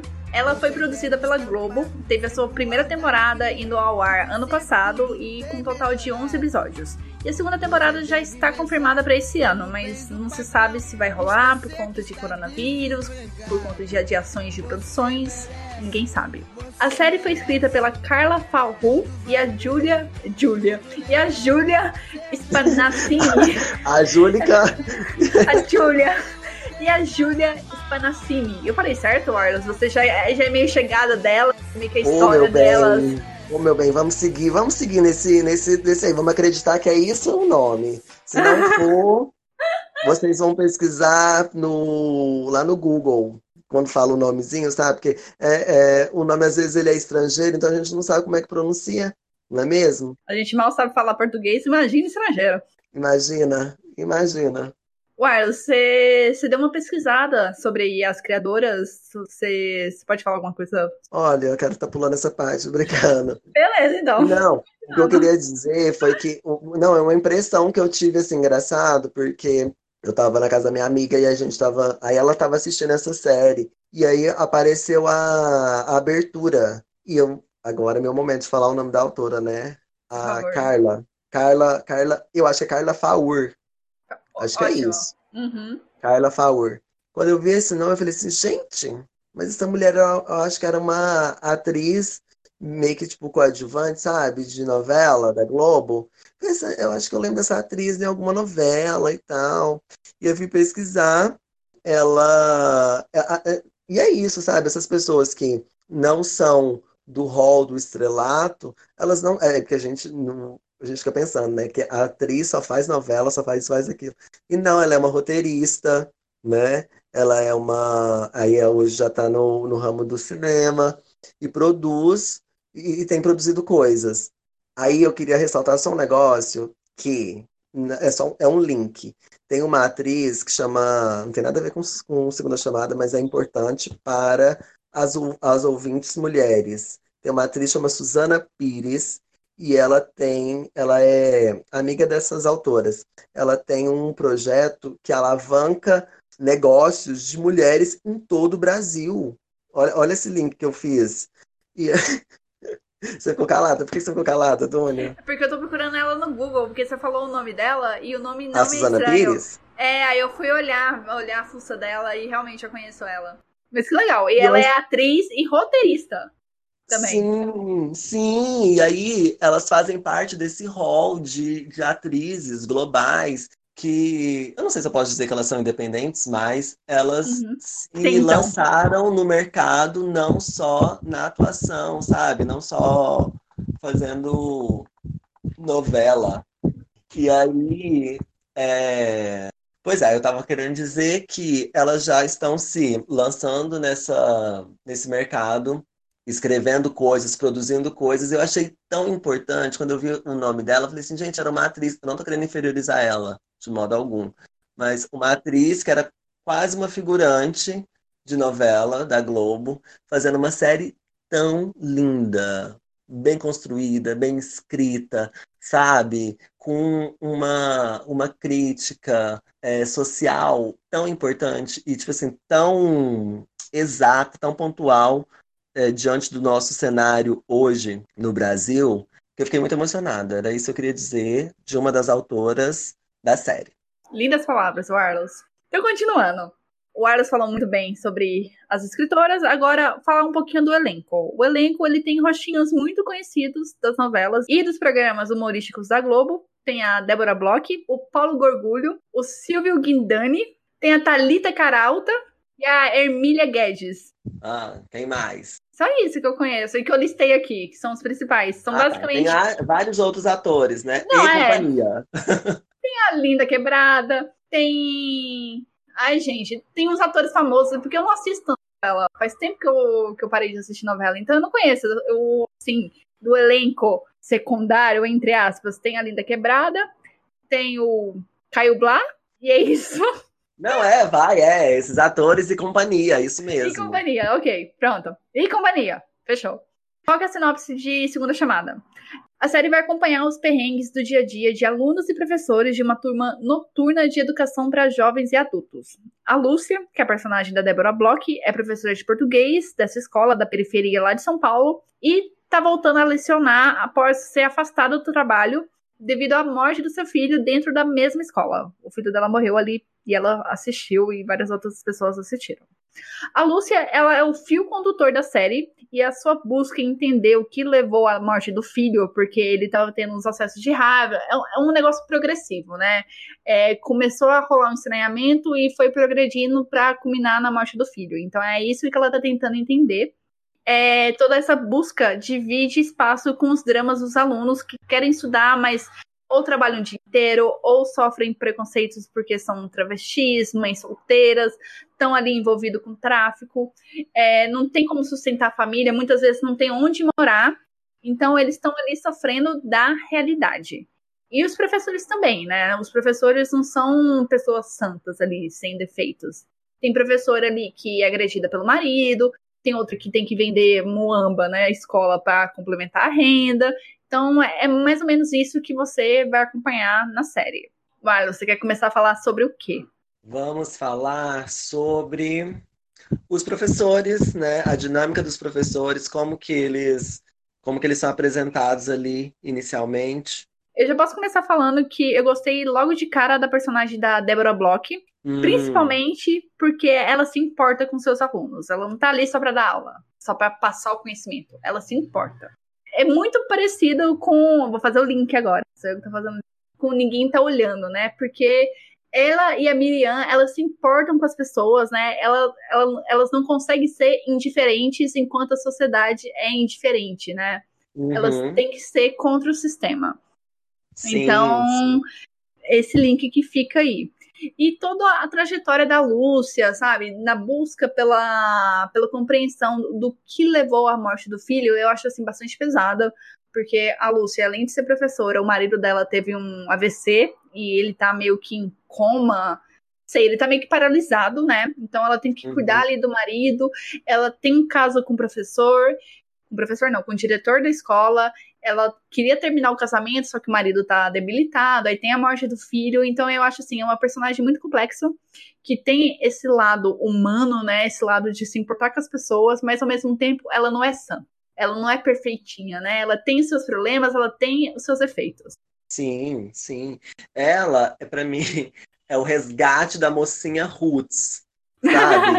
Aquela mocinha que, que já, acho que já faz muito tempo que eu não, vi, eu não via um, um produto brasileiro que, tipo assim, a mocinha você gostava, você criava aquele, aquela conexão com a mocinha que você fala assim, nossa, gente, tô sofrendo junto com você. Exatamente. Nossa, querida, vai dar certo.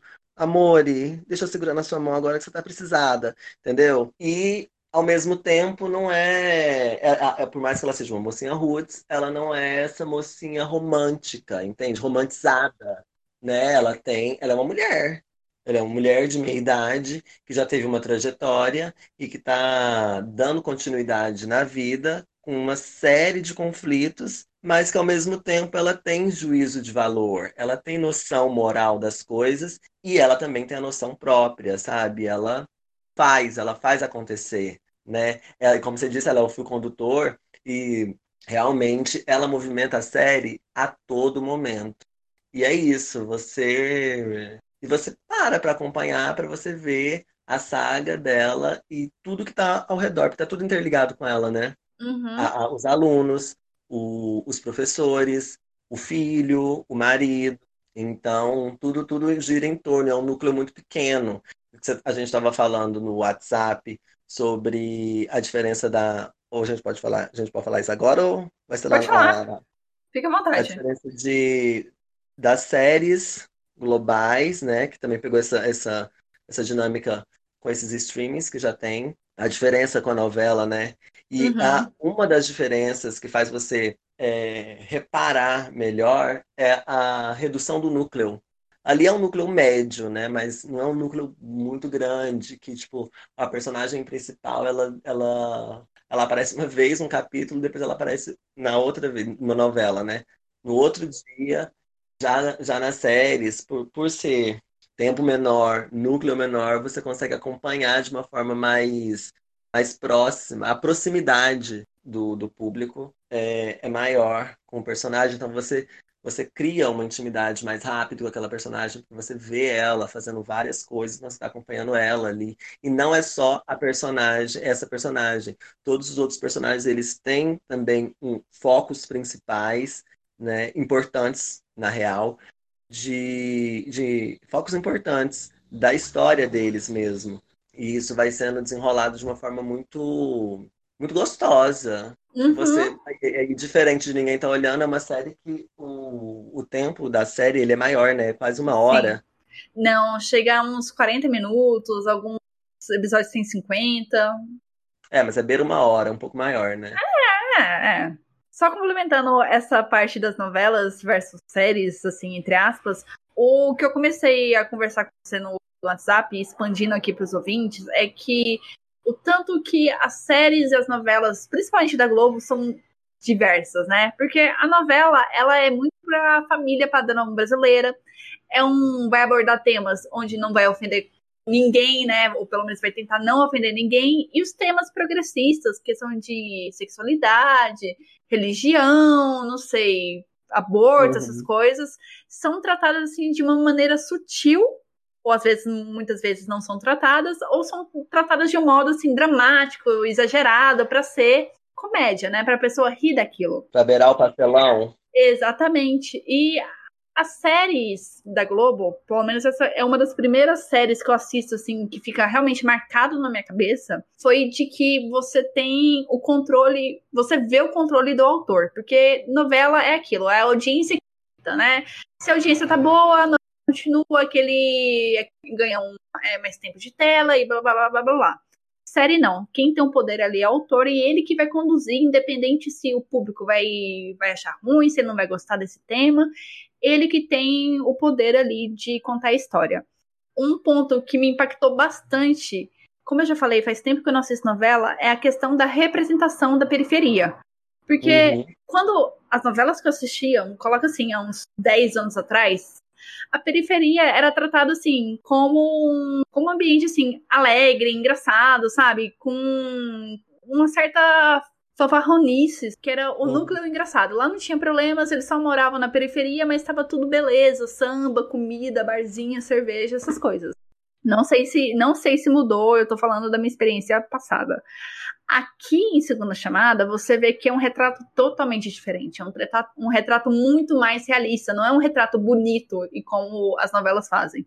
Então, eu acho assim que o impacto é maior porque eu sinto mais próxima, mais realidade daquilo, por mais que eu não conheça uma favela, eu não sou da periferia, mas eu sinto que aquilo ali me retrata mais a realidade do que as novelas da Globo.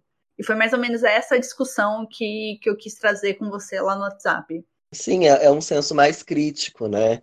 É tipo te, te falando, como se estivesse te falando isso, né? Presta atenção nessa realidade. Teve uhum. uma novela de 2017 da Glória Pérez, que foi uma novela muito boa. Ela parece que ela foi considerada uma das melhores novelas da década, que é. Ai, esqueci o nome da novela, mas é a última novela da Glória Pérez, que tem a Juliana Paz e tem periferia, tem favela. Foi uma coisa bem assim, impactante, mas nem chega a isso também, sabe? É, por ser uma novela mais extensa, um núcleo maior, então as coisas elas se dissipam, né? E ficam numa superficialidade ali um pouco diferente. É, não que uma coisa é melhor do que a outra, né? Uhum, Mas claro. as séries, as séries elas são importantes nesse sentido de que a proximidade ela é maior, então você consegue, é, até mesmo de uma forma sutil, mas você consegue é, exemplificar questões, às vezes, que são importantes na sociedade, que são realidades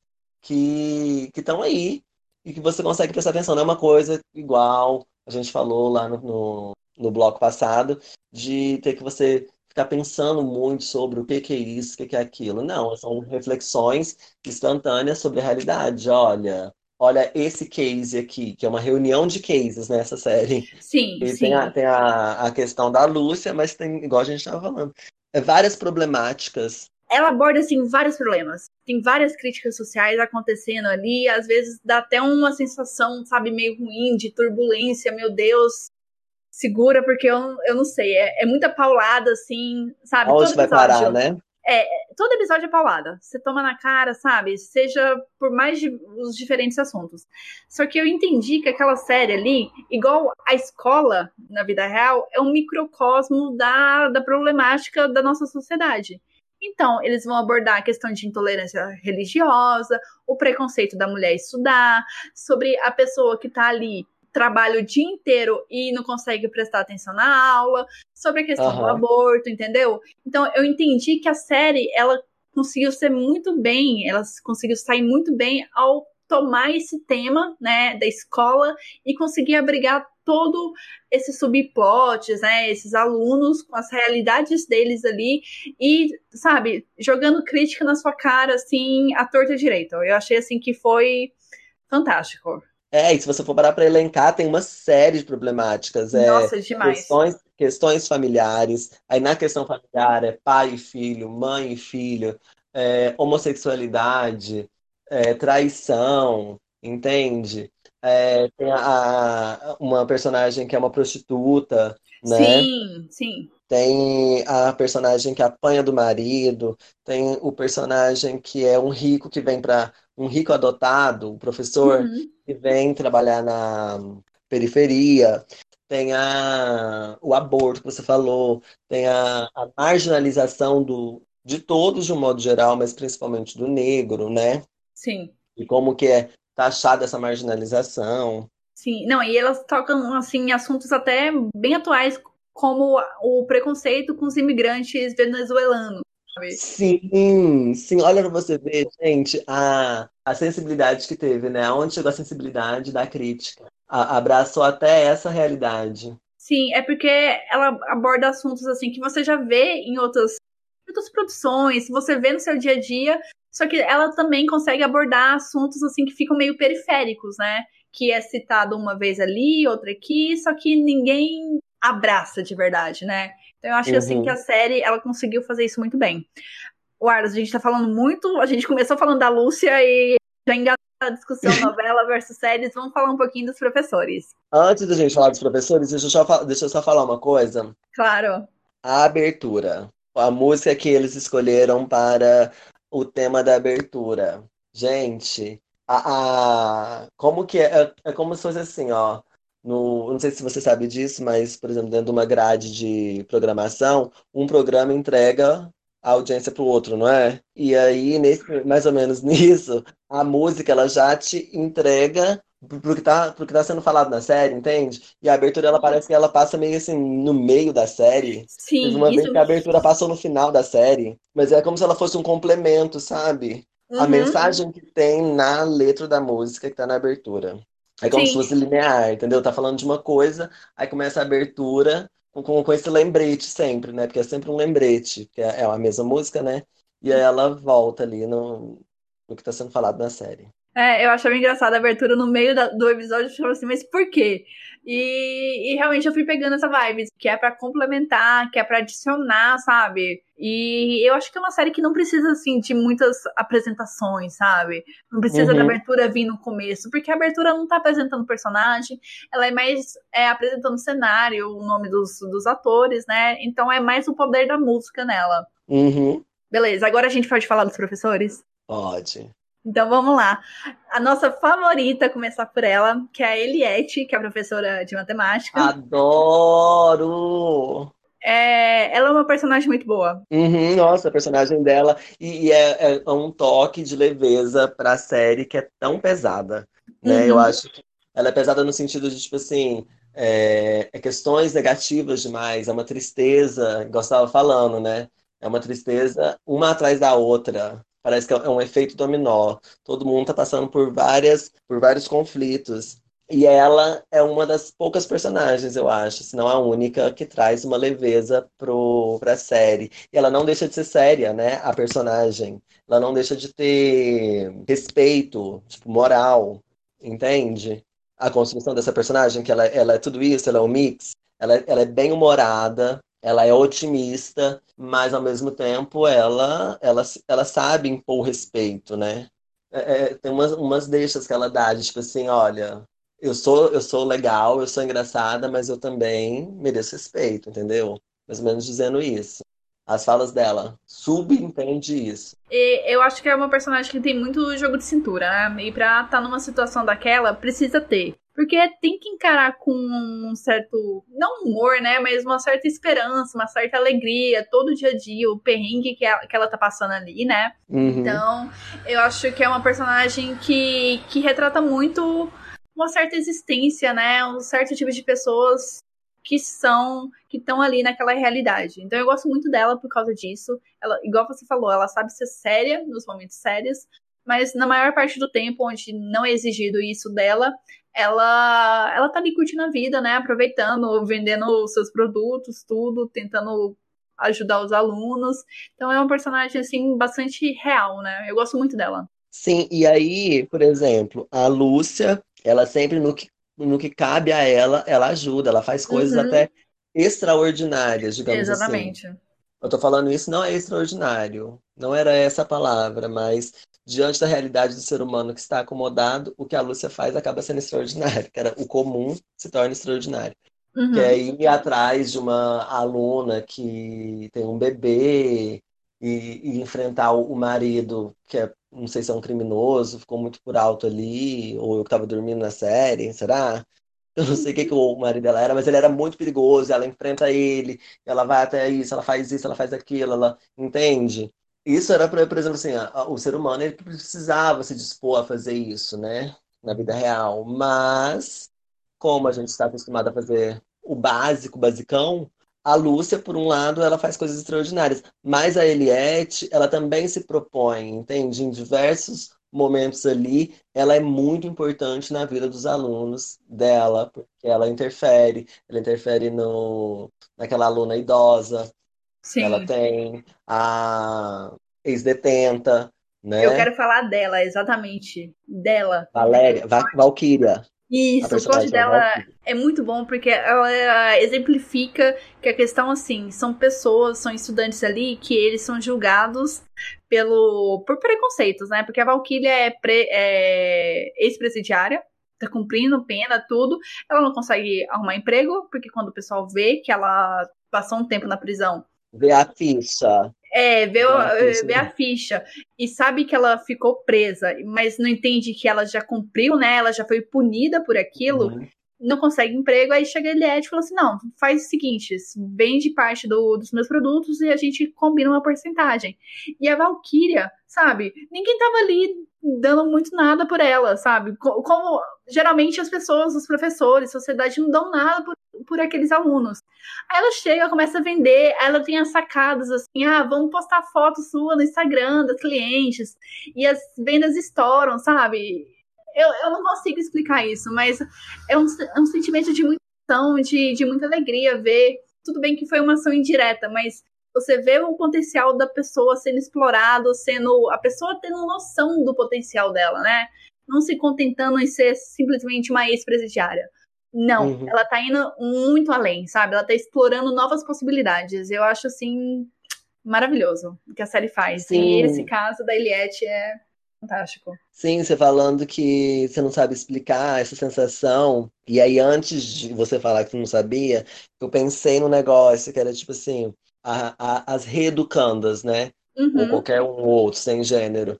Uma pessoa que sai da cadeia, ela vem com esse estigma com, essa, com esse carimbo de meliante, e aí ela lá na cadeira para ela ter sido reeducada, mas esse processo não existe lá, e aí quando entra aqui, volta para cá, tá com esse estigma, e as pessoas não conseguem fazer essa leitura, as pessoas não conseguem assimilar que a pessoa, por conta de preconceito, que a pessoa ela tá tendo uma segunda chance, uma segunda uhum. chamada, entendeu? Ó, Olha só, o link. E aí, a, a Eliette representa muito bem isso. O que deveria ser feito de fato dentro da nossa sociedade. Que é isso, é enxergar o potencial numa pessoa que foi reclusa e agora ela está sendo reinserida e ela precisa de oportunidades, ela precisa entender que acreditam nela, ela precisa aprender uhum. que ela tem responsabilidades, que uma pessoa confiou nela a responsabilidade, entendeu? É estímulo, tá relacionado com todas essas coisas. E aí tem uma outra, tem uma cena delas que é muito importante, que é a Eliette, a professora de matemática, né? E aí a, a Valkyria vai passar o dinheiro, a parte da Eliette, e a Valkyria passa mais para Eliette, entendeu? Como se, tipo assim, a Valkyria tinha que passar 40%, ficar com 40% e passar 60% para Eliette entendeu? E aí a Valkyria passou tipo 70, 80% para Eliette. Mais dinheiro para Eliette. E a Eliette falou assim: Ei, você fez a conta errada. Você está fazendo a conta errada. E aí, de novo, o estigma da, da ex-detenta. Ela falou assim: ah, mas você não está achando que eu estou querendo te trapacear? Eu falei assim: não, querida.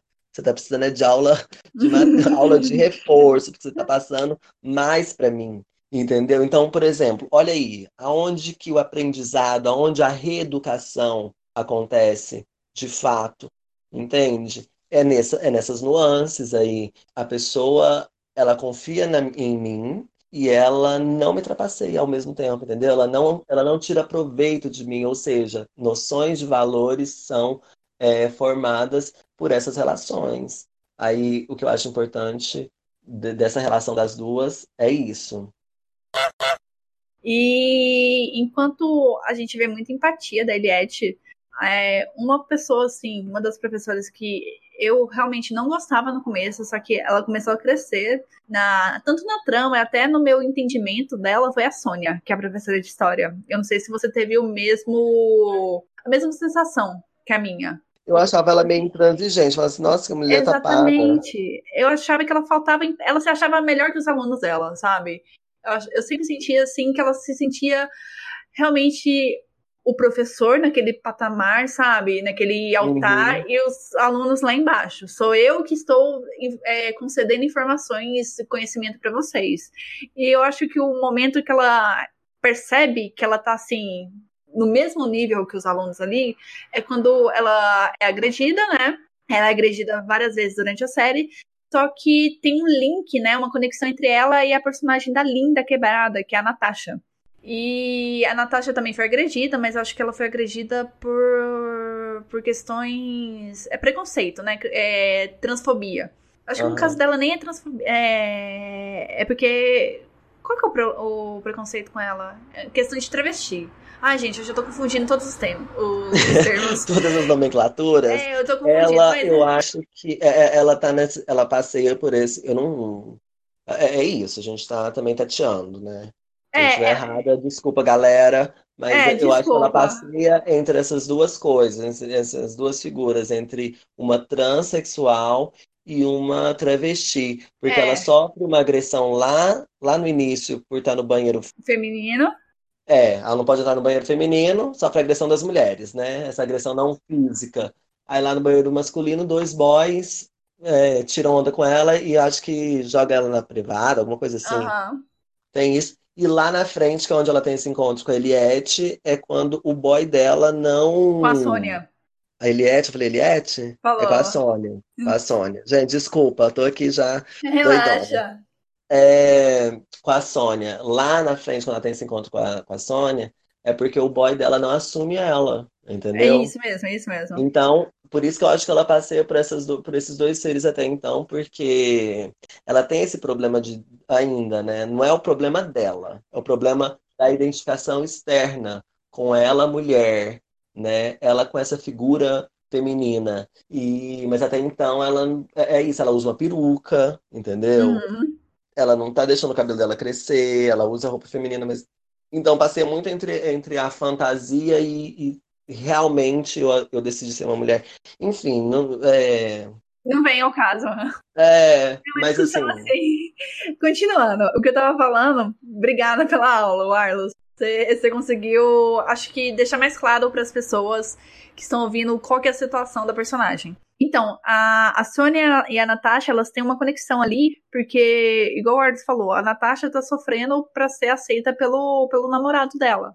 O namorado tem vergonha do que ela é. Aí tem um diálogo entre as duas, onde a Sônia se vê na Natasha e a Natasha parece que entende o lado pessoal da sua, da sua professora. Uma coisa assim que eu tinha muita dificuldade quando eu era mais nova, ensino médio, essas coisas, é enxergar o professor como ser humano. Isso foi até na faculdade foi isso, de parecer que o professor está no nível maior do que eu. Na pós, uhum. isso já meio que diminuiu, porque os professores eram mais tidos como, sabe, semelhantes, que, é, pessoas que estão ali para aprender, para difundir o conhecimento, sabe? Eles aprendem uhum. um pouco comigo e eu aprendo com eles. Então, ali naquele momento da Natasha e da Sônia, eu sinto que é muito isso. Ela começa a enxergar a professora como um ser humano, não só como aquela pessoa que está na frente da sala de aula passando a matéria. Então, eu acho assim que é o turning point da Sônia, aquele momento que vai vai correr assim durante toda a temporada, tem todo o lance dela com o Marc André, tem a questão dela sair de casa, eu acho que tem uma cena muito forte ali quando ela tá para ela ela foi agredida pelo marido e a filha vai lá e abraça ela. Sabe? Eu uhum. acho que é uma cena assim muito tocante porque eu acho que é o ponto que a Sônia percebe que ela precisa mudar aquela situação para que a filha não tenha aquilo como exemplo, né? Tem o exemplo de uma mãe forte que tem controle da situação e que não aceita ser agredida. Então, é uma, é uma personagem que cresce bastante na série, mas no começo ela é meio chatinha. Sim, mas eu, eu tive essa, essa percepção de que ela era chata, que ela era intransigente e tal. Mas foi tipo assim, um flash, porque depois eu já entendi que ela era uma mulher extremamente exausta. Uhum. Sabe? Ela tava, tipo assim, ela tava cansada, cansada daquilo, de uma rotina, mas que é aquilo que a gente estava falando do, do bloco anterior, que é quando você tem que tomar decisões, é você que decide o que você quer, você que aceita isso ou aquilo, e as pessoas elas vão falar, né? Tem várias opiniões que vêm de fora para a Sônia, mas ela ainda é relutante, ela fica a série inteira, entende? É, mas, mas, ao mesmo tempo que ela é relutante, é um, é um, processo, é, um é um processo de progresso do personagem dela, entende? Meio que lento, mas assim, ela tem esse problema. Eu entendi que ela apanha desde sempre. Ela uhum. já entra na, na, série apanhando, entendeu? Sim. Uhum. E então ela já tá assim, tipo, o marido dela não dá um, não tem afeto por ela sexualmente, então coitada, e ela é uma, ela é muito bonita. Ela é muito bonita, mas ela tá tipo assim, dentro de uma concha, né? Tem tipo só a capa da gaita ali. E tudo isso na cabeça dela, e ela, e ela é viciada, entendeu? Ela, tá, ela é viciada em, em, várias coisas. Ela é viciada no relacionamento dela, ela é viciada na dinâmica de, de ir para a escola, ser uma professora que fala uma coisa, é, ela repete, sabe? Uhum. Ela tá num mundo repetitivo de ser uma professora que, que dá um conteúdo, sabe? Não tem progressão inicialmente. Então, é, igual você tinha falado ontem, a estafa. Ela tava à beira de estafa ali e, e é isso. Aí, em determinado ponto, ela começa a querer progredir e ela vai tendo essas, sabe? E é, é como se é, é o não é contaminação, é contagiante o ato, o, as, as decisões da, da Lúcia, o, o jeito, a dinâmica de agir da Eliette, eu acho que, de um modo geral, por mais que elas não tenham uma a, a Sônia tem uma interação mais direta com a Eliette, né? Mas mesmo assim, as professoras, de um modo geral. Isso contagia a Sônia e a Sônia também toma ímpetos, né? Ela, ela vai, ela faz coisas, ela, ela defende um, um aluno lá no, beirando final, né? Lembra disso? Lembro. Que é o, o, o, caso dos dois irmãos, que, Isso, que um exatamente. leva o tiro e o não quer ir para o hospital porque vai ser preso. E ela entra todo nesse rolo, sendo que se a gente fosse pegar a Lúcia do começo da série, ela com certeza ia, sabe, largar de mão. É, falar assim, foda-se. Eu tô muito cansada para isso. Mas eu acho assim que outro personagem que ajuda a Sônia a ter esse, essa evolução é o Marc André. E o Marc André em si tem a sua própria evolução, porque ele chega na escola, você vê que ele é totalmente deslocado, né? Que ele vive num mundo fantasioso da classe média lá de São Paulo, sim, ou da classe sim. média brasileira. Porque ele chega de carro, sabe, um carro chique, lá na periferia, estaciona o carro dele lá na porta, que vai dar aula e voltar para casa, sabe? Mas não, uhum. logo no começo o carro dele é todo desmontado ali, né? E ele já tem um uhum. choque de realidade. Porque ele vê que não vai ser essa belezura que ele imagina que, que, que seria. E outro choque de realidade dele é porque ele foi contratado como professor de biologia sendo que ele dá aula de artes, mais especificamente de teatro, né? Uhum. A especificação dele é teatro. Então já tem esse choque. E aí ele fica assim: ah, será que eu vou desistir? Será que o que, que eu faço? E você vê o personagem tomando forma, ganhando um contexto mais crítico, né? Em contato com aqueles alunos, em contato com aquela situação, e é muito interessante. E outro papel que eu acho que o Marco André faz muito bem é a crítica de como a sociedade, como o governo desvaloriza a arte. Não é só esse governo, mas assim, vem de, de coisas assim muito passadas, como a arte é vista como um ensinamento que não tem utilidade, né? Pra, nas sim, escolas, sim. Na, Sabe? Da, de, da, da, sua época de, de quinta série, quantas aulas de arte você tinha na. Quantas aulas de arte você tinha na quinta série? Da quinta Nossa. ao terceiro ano? Não, pouquíssimas. Eu sempre tive, eu sempre tive um dia de aula de artes. É... Uma aula, e não é nem um dia, é uma aula na sexta-feira. Uhum. No meio de entre várias, de cinco aulas de sexta-feira, uma era de artes. E ponto.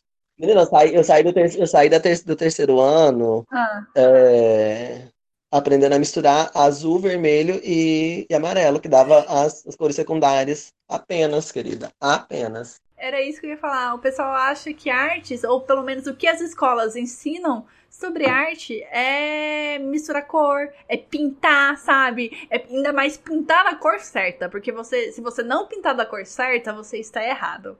Mas o uhum. rolê aqui do Marco André é mostrar assim que a arte, ela não é da burguesia, não é uma coisa assim elitizada mas que a arte é acessível para todos, pelo menos deveria ser acessível para todos Isso. e que faz uhum. diferença na vida de todo mundo.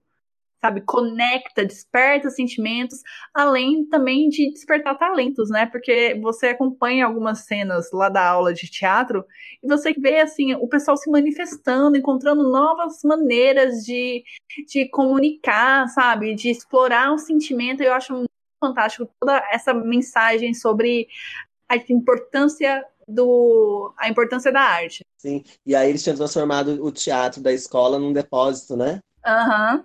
Que aí a Sônia que se propõe a mostrar para o Marco André que tem esse teatro lá, e aí eles começam a ter aula lá por causa de uma chuva que interditou algumas salas. Foi isso, não foi? Foi, foi.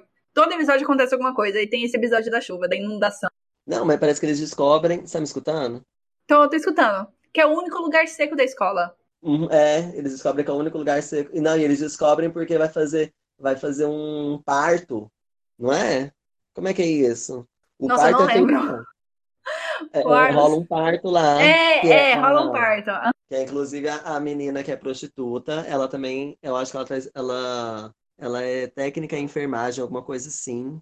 A mãe dela, a mãe dela é técnica e ela quer ser médica, alguma coisa assim. Ah, sim, então ela entende mais ou menos já, então, o babado, né? E é isso, a relação, né, que porque a, a mulher que tá grávida, ela é uma crente toda toda metódica, cheia de não me toques uhum. e aquilo e, e, e cheia de, de, cheia, cheia de achismo, sabe, sobre as coisas e tal. E tem que dar a luz ali naquele lugar rodeada de gente, sendo sendo exposta e para uma menina que assim, até então acho que as pessoas não sabem que ela é uma prostituta, mas é isso, né? Fica pra gente essa coisa. É, você tá falando da, da menina que tá dando. tá dando parto. Da menina que tá, tá dando a luz. É, eu acho assim que o marido dela é muito mais problemático do que ela. Porque tem todo aquele rolê do, sabe, dela amamentar a filha, que, tipo, ela tem o direito dela.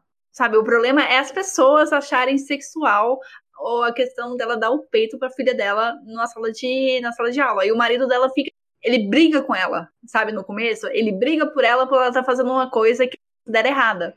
Só que Natural, aí, no, né? é, aí no decorrer do, do episódio ele começa a entender que ele não tem que brigar com ela.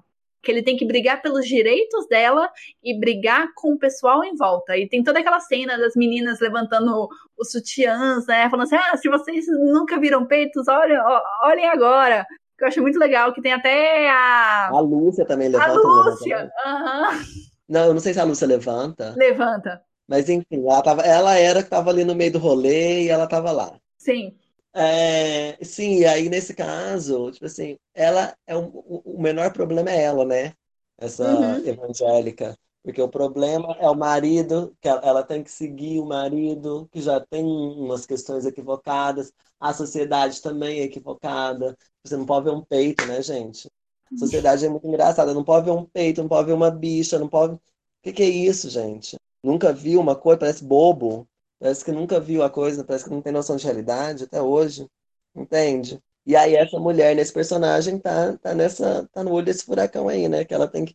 Sabe, parece que tá é conduzida até certo ponto, né? Não, é, eu, você tá falando do negócio dos peitos aí, uma coisa que eu senti muito na, na série é que, por mais que sejam adultos ali em sala de aula, muitas vezes eles se comportam como crianças.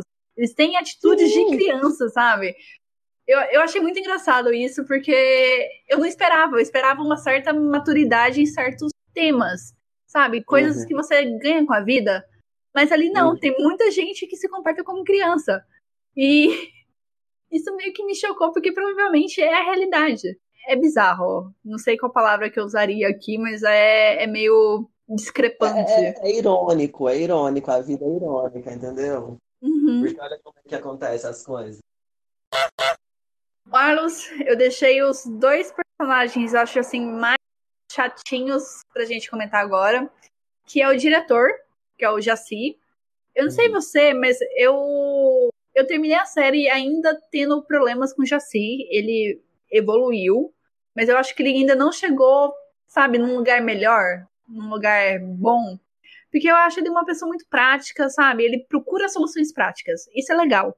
Mas a questão é que quando ele procura soluções práticas, ele tem zero empatias com, com os alunos ali. Então, se o aluno foi pego, sabe, chegou atrasado, não pode e não conseguiu fazer a prova.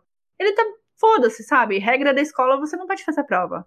Ele não tá nem aí se o aluno trabalhou. Ele é prático, mas ele é, ele é metódico de acordo com a regra. É tipo entendeu? Fred, sabe? É tipo É. Fred. É, tipo assim, ele, a- a- não é que ele não liga. Ele liga, ele, ele, ele, ele até pode se comover, mas ele já tá, ele é daquele tipo, ele é daquele lema. Não sei se é, é bateu, não leu, o pau comeu, falou, não leu, o pau comeu, alguma coisa assim, sabe? Tipo assim, é assim, é assim, é assim, é assim que vai acontecer, entendeu? Só lamento. Uhum. Só lamento. Ele não realmente, você falando que ele não tem empatia, ele não tem tato, entendeu? Ele tá, ele tá na, a dinâmica dele ali, cotidiana, é essa, ele reproduz as coisas ano após ano, entendeu? Uhum. O- Passa aluno, reprova aluno, e é isso.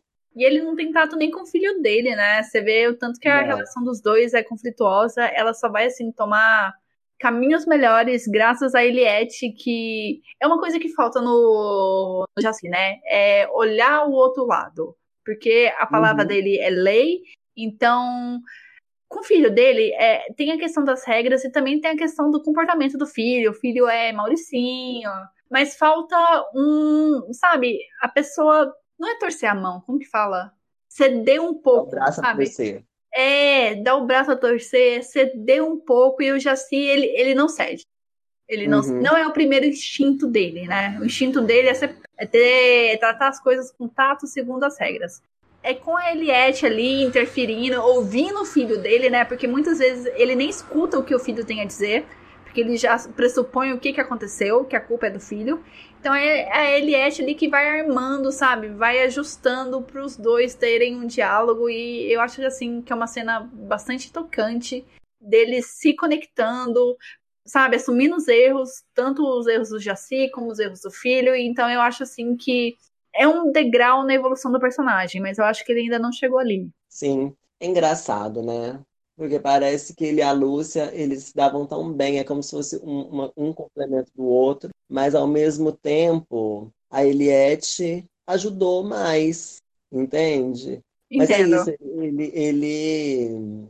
Mas mesmo assim, eu acho que ele é um homem que, que as circunstâncias fazem com que ele... É, é, e é isso, né? O, a repetição de circunstâncias para fazer ele repensar as coisas, né? Diante até mesmo do filho dele. Ser mais compreensível, ouvir mais o, o lado do outro para conseguir essa- chegar nessa compreensão, né? Da totalidade. E o interesse de chegar num êxito. É que eu acho meio um pecado um diretor, sabe, de uma escola não ter essa prática de conseguir escutar o aluno, ter empatia